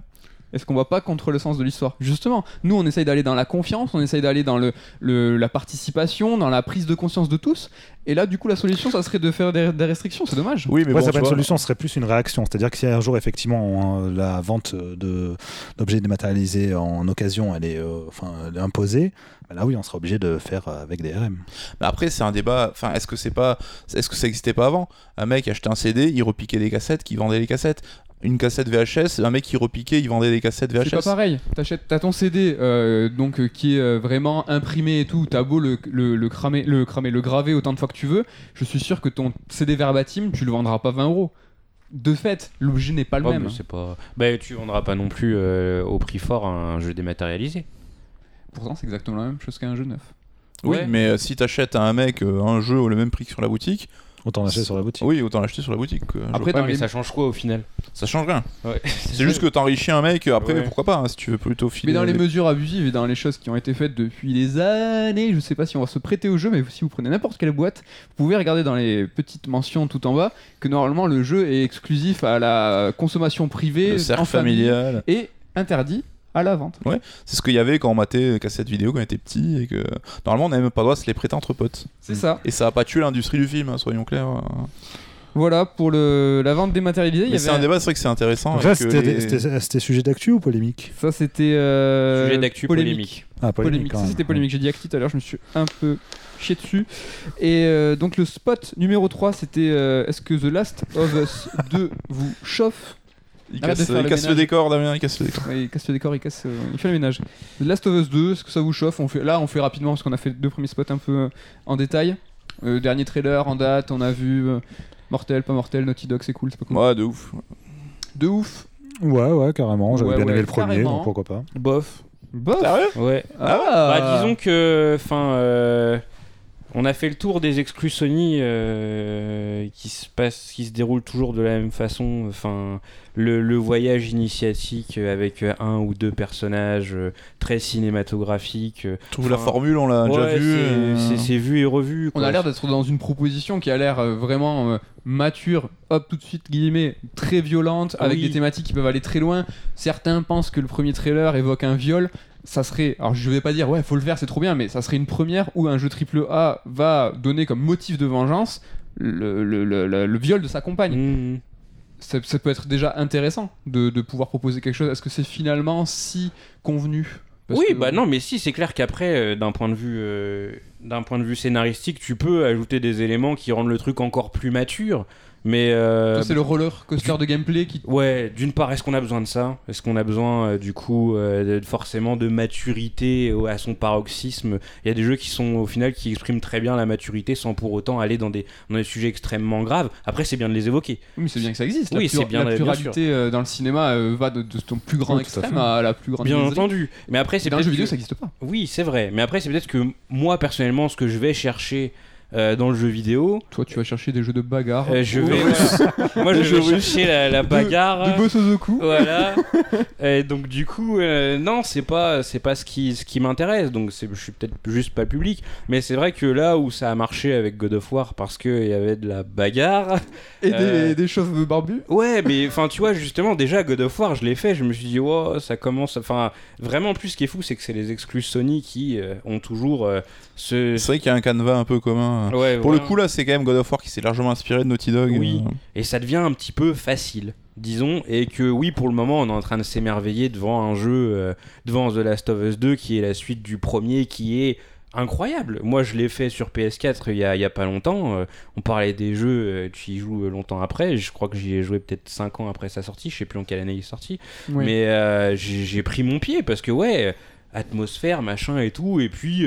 Ça se prend bien en main, il y a un petit côté crafting et tout, machin. Bon, bien sûr, au moment où j'y ai joué, le- la recette était déjà usée jusqu'à la moelle, mais enfin, c'était sympa, quoi. J'ai passé un bon moment sur un jeu vidéo sympathique. Ouais. Euh, là, de The Last of Us 2, on voit passer une tonne de trailers. euh, c'est anxiogène au possible. Petite, t'abuses, des trailers, ça fait deux ans et demi qu'on n'avait pas vu, euh, donc c'est assez récent quand même. De quoi? Last of Us 2. On n'avait pas vu de trailer depuis euh, les E3 de. Ça fait. Oui, mais bon, ça- la, Oui, campagne de communication a commencé depuis quoi? Un an et quelques? Deux ans? Oh, t'es dur. T'es dur parce que là, ça, ça se met en branle. Parce que, comme Oui. tu dis, Sony, ils sont sur euh, vraiment une lancée avec c'est cadencé. Il y a à chaque fois un triple A. Mais Last of Us 2, justement, laisse la place à Death Stranding, va arriver derrière. Et justement, comment le marketing commence à se mettre en branle. Ouais. Last of Us 2, il a été extrêmement attendu. Mais on en a pas tant- parlé que ça. Oui, mais à vrai. chaque trailer, euh, c'était euh, Justement, oh, tout il- le monde Ah se oui, fout c'est à poil. Oh mon dieu, C'est génial. Alors que on voyait pas d'image de jeu, tu vois.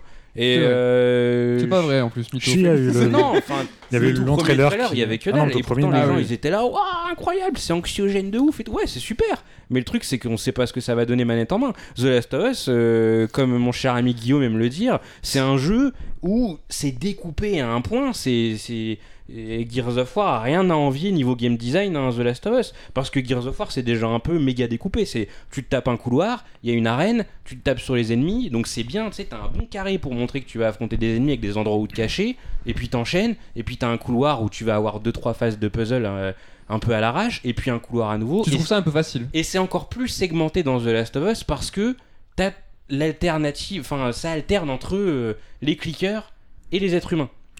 Ça serait très bien peux- s'il y avait moins d'êtres humains d'ailleurs. Voilà, c'est que tu peux te taper, enfin tu te tapes tout le jeu, à aucun moment tu vas avoir double menace. Le jeu est extrêmement segmenté. Donc The Last of Us 2, il est magnifique. Le jeu, quand je le regarde, je me dis, ouais, c'est ça le jeu vidéo de 2020.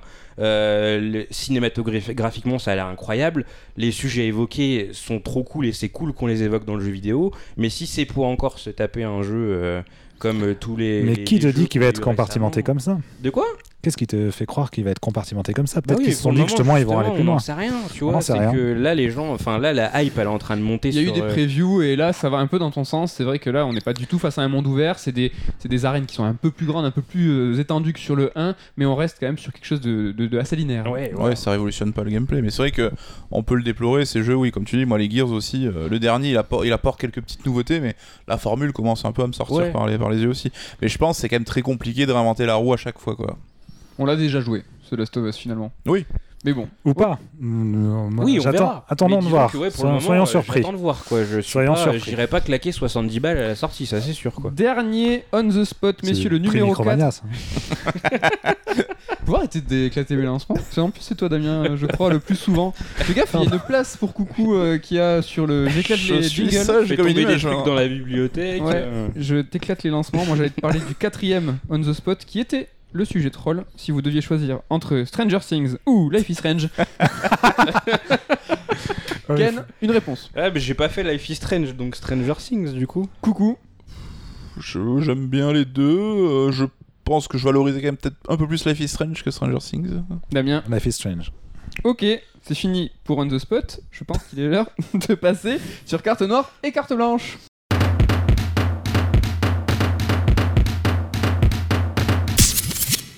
C'est le choix cornélien. J'ai gueulé, je suis désolé pour celui qui va écouter ça. Carte noire, carte blanche, il faut faire un choix. Donc d'abord, c'est un conseil ou euh, vraiment euh, une vraie recommandation. Faut pas déconner là, vous nous l'imposez.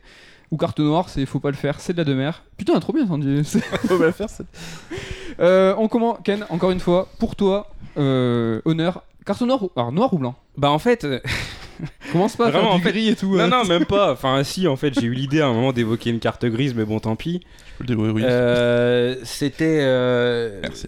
C'est c'est pour ça que depuis le début du podcast, quasiment, je suis un peu en mode euh, je parle pas, je parlerai plus tard. Ma carte noire, et en plus c'était aussi le sujet euh, du podcast, donc euh, je me suis retenu tout du long, mais pour moi ma carte noire c'est Zelda Link's Awakening. ouais, je. Dis-nous tout. Je cherche un. J'ai oublié le, le nom du truc que je veux dire, mais c'est pas grave. Ah, t'essayes de te faire une anti-sèche Ah oui, non, c'est mais ça. Attends, attends, t'étais en mode avion. Ouais, c'est pour ça. Désolé, Ken, pas je grave, les coupé. joies du montage. C'est encore plus, on a cassé non, tout non, son, toute non, son non. annonce de euh, carte noire, c'est Link's Awakening. Ouais, je suis désolé. C'est pas Truc grave. de ouf. J'ai oublié de noter en fait le nom du, du réel euh, du, du jeu dont je veux parler. Mais c'est- normalement, c'est sur Strike, donc on fait un peu nawak. Ouais. non, c'est Link's Awakening. Oui Incroyable Non, mais après, t'es trop un fils. carte noire. Mais pourquoi non, mais j'arrive. Pourquoi en plus, Premier euh, podcast. euh, On fait dans la jamais rédac, les cartes euh, noires. Ouais, je sais, mais justement, je me suis dit, wow, pff, je vais faire une carte noire pour changer à chaque fin. La dernière fois, j'avais fait une carte blanche. euh. Alors explique-moi, parce que je, je suis curieux. Bah en Comment fait, tu... c'est- c'est tout le propos euh, de, de ce podcast, euh, ce que t'as dit avant, tout ça, c'est une synthèse de tout ça. Mais tu crois que c'est Euh, n'importe quoi, un Strike, monsieur non, non, mais oui, mais Tu crois que tout c'est est pas calculé. travaillé? Euh, en fait, c'est une question, c'est les gens vont me détester, hein, mais c'est pas non, grave. mais tu dis ce que tu penses, y a pas de Euh, souci. mais le truc, c'est que Link's Awakening, du coup, j'y ai joué. Euh, J'avais pas fait l'épisode Game Boy. Déjà, il faut le savoir, c'est important. Super intéressant Voilà. d'avoir vraiment J'ai- l'avis. J'avais pas fait l'épisode Game Boy, mais j'ai joué à Link's Awakening, du coup j'ai découvert le jeu, etc. Et moi je l'avais commencé en streaming, et très tôt on m'a dit, Ken, c'est le même jeu au pixel près. Les énigmes et tout machin. euh. Donc là déjà je commence à froncer un peu les sourcils, et je me dis, mais le même jeu au pixel près vendu 60 balles c'est quand même un peu abusé. Et c'est là en fait le grief que j'ai contre le jeu, c'est que Nintendo, qui est dans une position favorable au possible, et qui fait du Nintendo quand ils sont dans une position favorable, c'est qu'ils se permettent, euh, je trouve, un petit peu de dérespecter les gens. Tu vends pas un remaster, puisque c'est comme ça qu'on l'a appelé tout à l'heure, tu vends pas un remaster 60 euros. C'est que les, gens ont l'honnêteté. Activision, qui est pourtant un, un, éditeur qui est pas reconnu pour, euh, sa tendresse euh, au niveau tarifaire, Modern Warfare 1, Crash Bandicoot, Spyro, les trois ils dépassent pas 40 euros. Modern Warfare 1 a été vendu 30. Euh, alors que c'était un jeu, il n'y avait pas un gros écart entre les deux. Nintendo, et je parle bien parce que là, toujours, euh, quand on parle du prix, on va me dire ouais, il est à 40 balles chez Leclerc. Moi, je parle du prix, euh, Conseiller. euh, du prix conseillé par l'éditeur qui est du coup de 60 euros. Ce qui est bizarre, parce que si je dis pas de conneries, Nintendo, ça arrive souvent qu'ils fassent des jeux à 40 ou 50 balles, non Oh, bof, hein. Non, trop c'est, dernièrement. euh, Ouais, c'est et euh, on, on déjà on peut fustiger Nintendo sur le fait qu'ils s'amusent à rebalancer des portages Wii U à des prix exorbitants. Euh, Donkey Kong Country Tropical Freeze à 60 balles. euh, Faut bien et, manger. Et j'en passe et des meilleurs. Mais euh, mais enfin là du coup c'est difficilement passé. Euh, J'évoquerai même pas le fait que moi déjà de base la formule Zelda elle m'a un petit peu usé. J'ai adoré Breath of the Wild parce que c'était pas du Zelda dans le sens où euh, tu tapes un donjon et t'as une un truc que tu récupères et ce gadget va t'aider à progresser puis il va t'aider sur le boss ou le mini boss. Mais ça on peut même pas du coup, c'est ça rebondit vraiment avec le sujet que tu as évoqué. On peut pas le reprocher au jeu, c'est un jeu de 93. Donc ça, je le reproche même pas au jeu. Le jeu, il est beau, il a quelques lacunes techniques qui ont été reprochées aussi. C'est vrai que C'est vrai, il rame. le fait que le jeu rame, alors que bah du coup, c'est un remaster, donc il est censé être maîtrisé. C'est que tu vas faire un jeu en fonction des limitations de la console d'accueil. Là, c'est même pas le cas. Et tu reprends un jeu où du coup, il y a eu aucune recherche d'un point de vue euh, game design Mm. parce que tu revomis un truc et tu y appliques juste une direction artistique qui est incroyable. Je le, je le remets pas en cause. C'est beau d'un point de vue sonore et visuel. Un petit peu quand même, tu le remets en cause parce que là, si ce que j'entends, c'est qu'en fait, tu euh, évinces toute la côté pré-production. Pour toi, ça, la valeur, elle a déjà été. euh, donc, ils ont déjà fait la marge dessus. Ils ont, Mhm. le, le- le produit, il a déjà été produit en fait. Mais euh, là, comme tu disais, la direction artistique a été refaite, la musique a été refaite, des recherches de pré-pod ont été refaites. Oui. Le game design purement, lui, n'a pas été euh, Non, du tout. Mais il y a quand même euh, C'est des la- équipes qui ont bossé dessus. il y a Ah quand oui, même- oui, il y a des équipes qui ont bossé dessus, mais. euh, ça aurait été ça aurait dû être plus significatif Genre vraiment, euh, si c'était 50 balles, juste 10 balles de moins qu'un jeu neuf, est-ce que du coup t'aurais été moins chafouin? Non, ah, quand même, dis- ça, dis- ça commence à passer, mais franchement, euh, enfin. Mais du coup, quand le jeu il coûtera 30 euros dans 6 mois, tu le trouveras il, vachement bien. il coûtera jamais. Enfin, Dans là, six Alors, ans, c'est vrai que Nintendo, c'est vrai que Nintendo, ça Nintendo, baisse. c'est parle le de bon euh, Nintendo, exemple, hein. oui. c'est- tu vas chercher C'est les vrai. jeux sur le store, ils sont toujours plein tarif. Tous les C'est jeux vrai. Wii U, ils sont toujours euh, vendus une fortune. Euh, oui, c'est un bon jeu. Ça t'a contrarié. Ça m'a contrarié. C'est le prix. Oui, c'est cool, mais le, enfin, le, le prix y est pour beaucoup. Je pense, pour moi, je vais même jusqu'à dire que la note doit prendre en compte le prix conseillé. Parce Ah. qu'à partir du moment où un éditeur il te dit mon jeu vaut tant, et ben il faut être à la hauteur de ce que tu euh, de ce que tu proposes. Et donc du coup euh, quand tu proposes un jeu Game Boy qui a pas été retouché du tout à part dans son enveloppe euh, sonore et visuelle et que tu dis il vaut 60 balles le jeu alors que du coup le jeu a les, les mêmes bonnes choses et les mêmes travers que l'époque, et que dans ces travers, il y a entre autres sa durée de vie. Euh, c'est un jeu de console portable qui se finit vite. Non, Pourquoi le- est-ce que le fait qu'ils se finissent vite, c'est en soi un défaut? Non, même pas. Ça aurait pu ne pas en être un, mais c'est toujours pareil. 60 euros, c'est euh, délicat. je te troll volontairement, mais est-ce que par exemple, tu trouverais normal que Skyrim soit vendu 90 euros parce que tu peux jouer 200 heures dessus Ah non, euh, non, du tout, du tout. Mais la durée de vie, c'est vraiment. Enfin, c'est un des travers. Mais moi, le, mon argument, c'est juste. Tu vends un jeu au même prix qu'un jeu totalement inédit qui a nécessité euh, v'là le travail dessus, etc. ouais, alors Toi, t'arrives avec euh, euh, ta direction artistique euh, super trop choupie, euh, tes musiques euh, re- refaites, géniales certes, mais enfin, c'est même pas de la composition inédite, et euh, c'est tout. Il est sévère. Et ton nom Zelda, et tu balances ça 60 balles. Et Ah, non, c'est vrai que je vois ce que tu veux dire, et notamment l'exemple d'Activision que tu citais, et parlant un petit peu là-dessus, quoi.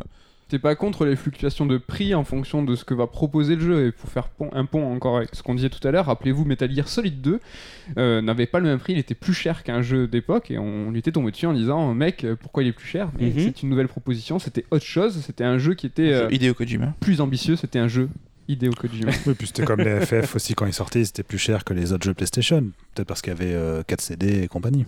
Au Japon, ça se fait pas mal, ça, je crois, d'avoir des jeux plus chers, des jeux événementiels. C'est vrai qu'il y a des jeux, j'ai déjà remarqué des prix un petit peu plus élevés. ça, ça va dans le sens du consommateur. Il y a souvent des jeux moins chers, mais très rarement des jeux un peu plus chers parce que peut-être le créateur a dit non, non, euh, vraiment, je me suis cassé le cul là, euh, ça vaut plus. Ça, ça c'est pas accepté, ça. Oui, Ça n'existe pas. oui, c'est clair. Mais enfin, ouais, voilà, je pars du principe que si ça avait pas été Nintendo, euh, si Activision avait Ah. balancé la- trois crashs, hein, il y a Je trois te crashs dans la. L'immunité Nintendo sera sûrement un prochain. C'est vrai, Ah, oui. chouette. Et là, Ouais. Eh, Moi, mais je suis chaud là. mais moi aussi. Vraiment, On voit moi les aussi. deux Sega fans euh, voilà, qui essaient mais de régler des comptes là. Mais ouais, on aurait vendu les trois crashs. Et il y a trois jeux. hein. On aurait vendu les Exactement. trois crashs à 60 balles. Ça aurait été l'hérésie. Ça aurait été scandale, machin et tout. C'est un jeu qui est sorti en 80. Ouais. Encore que 95. trois jeux, je trouve pas ça scandaleux forcément de les vendre à 60 balles. euh. Ouais, mais ouais, voilà. Mais oui, je, non, je vois ce que tu veux dire. Et je mais suis, on là- les a vendus 40 euros. je suis d'accord avec toi là-dessus. C'était normal. Mais là, C'est du coup, un jeu Game Boy sorti en 93 sans aucune retouche, parce que je crois que même Crash a des niveaux inédits. Pour le Ouais, coup. il y a un niveau qui avait été Là, il y a abandonné à rien. Tu le l'époque. dis toi-même, euh. le seul truc bonus, c'est un truc qui était sur la version Game Boy Color 60 balles. Voilà. C'est une belle mise en, mise, mise en bouche, entrée en matière de Ken avec une carte noire. Coucou, je te sens fébrile parce qu'il est avec son téléphone. Ah, il se souvient plus du nom. A-t-il Ouais, trouvé ouais, ça, alors, De j'ai fait chier tout le monde tout à l'heure pour, euh, pour avoir le téléphone. En plus, c'est pas le mien, donc c'est le tien. Donc, s'il se met en veille, ben, j'ai dans le cul. Donc, c'est pour ça que je vais le dire vite. Coucou, donc, j'ai une car- carte blanche Carte blanche. qui concerne le film qui s'appelle About Time. Donc, euh, il était une fois. euh, je sais même pas si le titre français existe vraiment. Il était temps. Eh bien, je suis pas sûr soit il s'appelle pas About Time en français et donc qui est réalisé par Richard Curtis. Voilà, c'est bon, c'est dit, je peux poser le téléphone. Donc Connu. Ri- Richard Curtis qui est pas forcément qui a pas un nom très connu mais c'est il a été scénariste en fait de euh, Bridget Jones, de Coup de foudre à Notting Hill, de Quatre mariages et un enterrement. Donc des films Et, euh, enfin, comédies romantiques à la Hugh Grant. Et Love Actually. Là, j'y ai après parce que c'est Ah, il est réalisateur. Oh, Donc c'est des, des comédies romantiques à la Hugh Grant, donc tout le monde ne sera pas client, moi je sais que j'aime bien. Et il est aussi devenu réalisateur donc avec Love Actually, qui était un gros carton de la comédie romantique, et aussi Good Morning England, qui était un film Ah, que j'avais putain d'adoré. Et donc About Time, c'est son dernier film en date, et que j'avais prévu de me mater depuis un certain temps. Et donc il est sur Netflix, donc vous pouvez le voir, et j'ai adoré.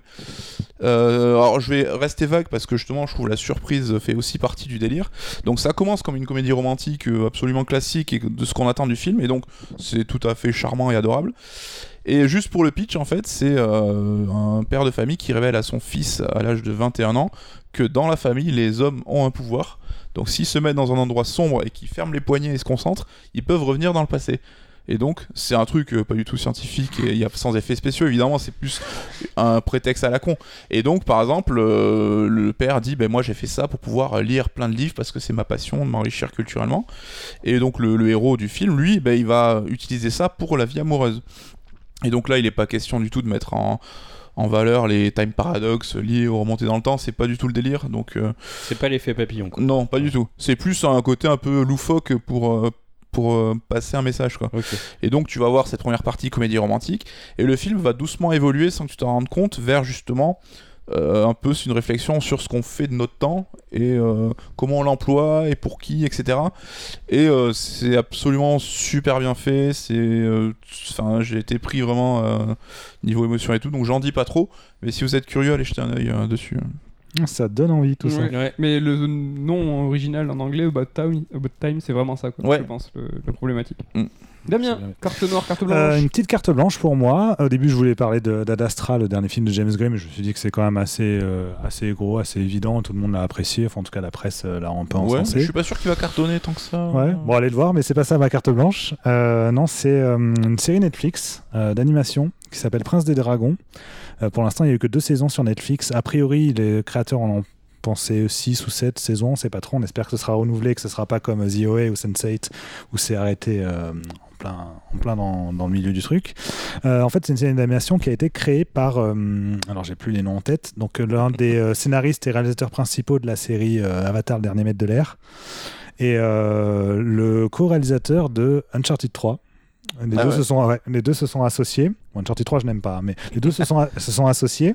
Et euh, passage. ils ont fait une série donc fantasy. Euh, vraiment, c'est de l'heroic fantasy, c'est-à-dire qu'il y a des, euh, des humains, des elfes et des dragons. Donc on est euh, dans un contexte classique, c'est style médiéval.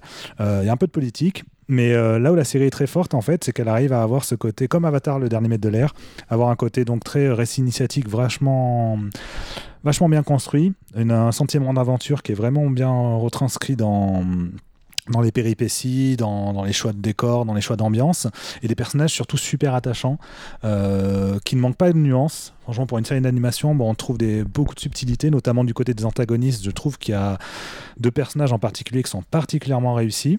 Et euh, la série sait surprendre. On est quand même dans un contexte où on se dit à la base, bon, bah, ça va être euh, de la fantaisie basique. euh, et très vite, on se retrouve à être pris par des moments d'émotion qui vont s'alterner avec des moments de pure comédie où c'est des éclats de rire en continu. C'était déjà le cas de toute façon dans Avatar, le dernier maître de l'air. C'est pour ça que je- j'en reparle et tout, parce que c'est le fait que ce soit le même réalisateur et scénariste que la, on va dire la moitié des, des épisodes de la série d'Avatar, euh, c'est pas pour rien. On retrouve vraiment cette, cette même fibre et tout, cette même qualité dans à la fois un récit qu'on pourrait s'imaginer classique et qui en même temps c'est surprendre par des petites subtilités. C'était ma question, est-ce qu'il y a un sous-texte de mysticisme, de vrais messages Parce que dans Avatar, c'est ce qui est intéressant aussi, c'est que c'est- le canevas est super connu avec des éléments, et- mais derrière, il y a quand même quelque chose. Bien sûr, là, là, ça va être plus sur les relations humaines. Sur vraiment un humanisme assez fort, je trouve, dans, dans, le propos, dans les relations entre les personnages. Euh, c'est là-dessus que la série brille pour moi. C'est vraiment, il y a des, scènes de dialogue, notamment entre des, personnages que j'ai trouvé brillamment écrites et euh, qui, pour moi, ont tout à fait leur place, dans, même dans une série live, en fait. Alors que là, pourtant, on est dans l'animation. L'animation qui peut jouer beaucoup plus facilement sur des choses caricaturales, pas dans le sens négatif, hein, mais qui va, qui va faire passer des émotions de manière plus brute, plus directe. Et là, ils arrivent à avoir beaucoup de touches subtiles qui, euh, ouais, qui rendent le, le tout très, très attachant et d'autant plus, plus intéressant Ouais, à regarder. chaud. Mais c'est pas très connu hein, parce que l'Avatar ça a été un carton. Enfin, tout Ah oui, non, là, c'est est pas très connu. Ça a été fait avec un tout petit budget. Euh, De toute façon, ça se voit. La première saison, en plus, elle s'était faite fustiger parce que l'animation était saccadée. C'était un choix volontaire, mais du coup, là, sur la saison 2, ils ont un peu fluidifié le truc. Il y a un rendu visuel, je crois que ça a été fait donc avec de l'imagerie 3D, mais il y a un rendu qui fait beaucoup penser au cel shading dans, dans le Mm. jeu vidéo. Donc c'est un peu bizarre, on a l'impression de voir la 2D, mais en fait pas vraiment. Euh, donc c'est vrai que c'est pas techniquement foufou, mais la mise en scène est travaillée. Et puis euh, bon, à voir, à voir si ça a du succès ou pas. Je pense pas que ça ait le même, la même aura qu'Avatar, le dernier maître de l'air, mais j'espère qu'ils vont quand même avoir suffisamment de vues pour, euh, pour que ça s'enchaîne sur les saisons suivantes, sachant qu'elles sont très courtes les saisons. hein. C'est pour euh, l'instant des saisons de 9 épisodes, C'est des formats 20 Euh, minutes. d'une de- ouais, c'est une demi-heure. Une demi-heure Ouais, donc ça Ah, va. je suis ça va curieux, relativement vite. Ouais, super chaud aussi. Bon, ben moi je. Les vais- musiques sont très bien. Ouais. Les musiques sont de qualité aussi. Ah, des un point réorchestrations important. de... en symphonique. Euh, moi, ça va être une carte blanche aussi, et je Ah. vais vous proposer une série en 9 épisodes de un quart d'heure, ça dépend, 10 minutes, un quart d'heure, qui se trouve sur YouTube. Ça s'appelle Fournier for Real. Donc, c'est Evan Fournier, le joueur des Orlando Magic, donc qui a fait 9 épisodes sur ce qu'est la vie en NBA, les, la making-of d'un joueur professionnel en NBA. Donc, il dévoile des, des pans de leur, euh, de leur life. Euh, qui, était très méconnu et bon les vraiment les, les pros et ils, ils- sachent ils, sont ils sont courants de tout ça mais là il y a des détails par exemple sur comment ça se passe un road trip euh, l'avion comment ils prennent donc il faut savoir que c'est que des milliardaires donc ils arrivent tous en voiture à la queue leu à 13h45 alors que l'avion est à 14h ils, Bah, ils font pas la queue comme ils font pas la queue ils garent leur voiture ils donnent les clés au mec ils montent. À l'entrée euh, de l'avion on leur donne une petite enveloppe avec un peu d'argent parce qu'ils en ont pas assez.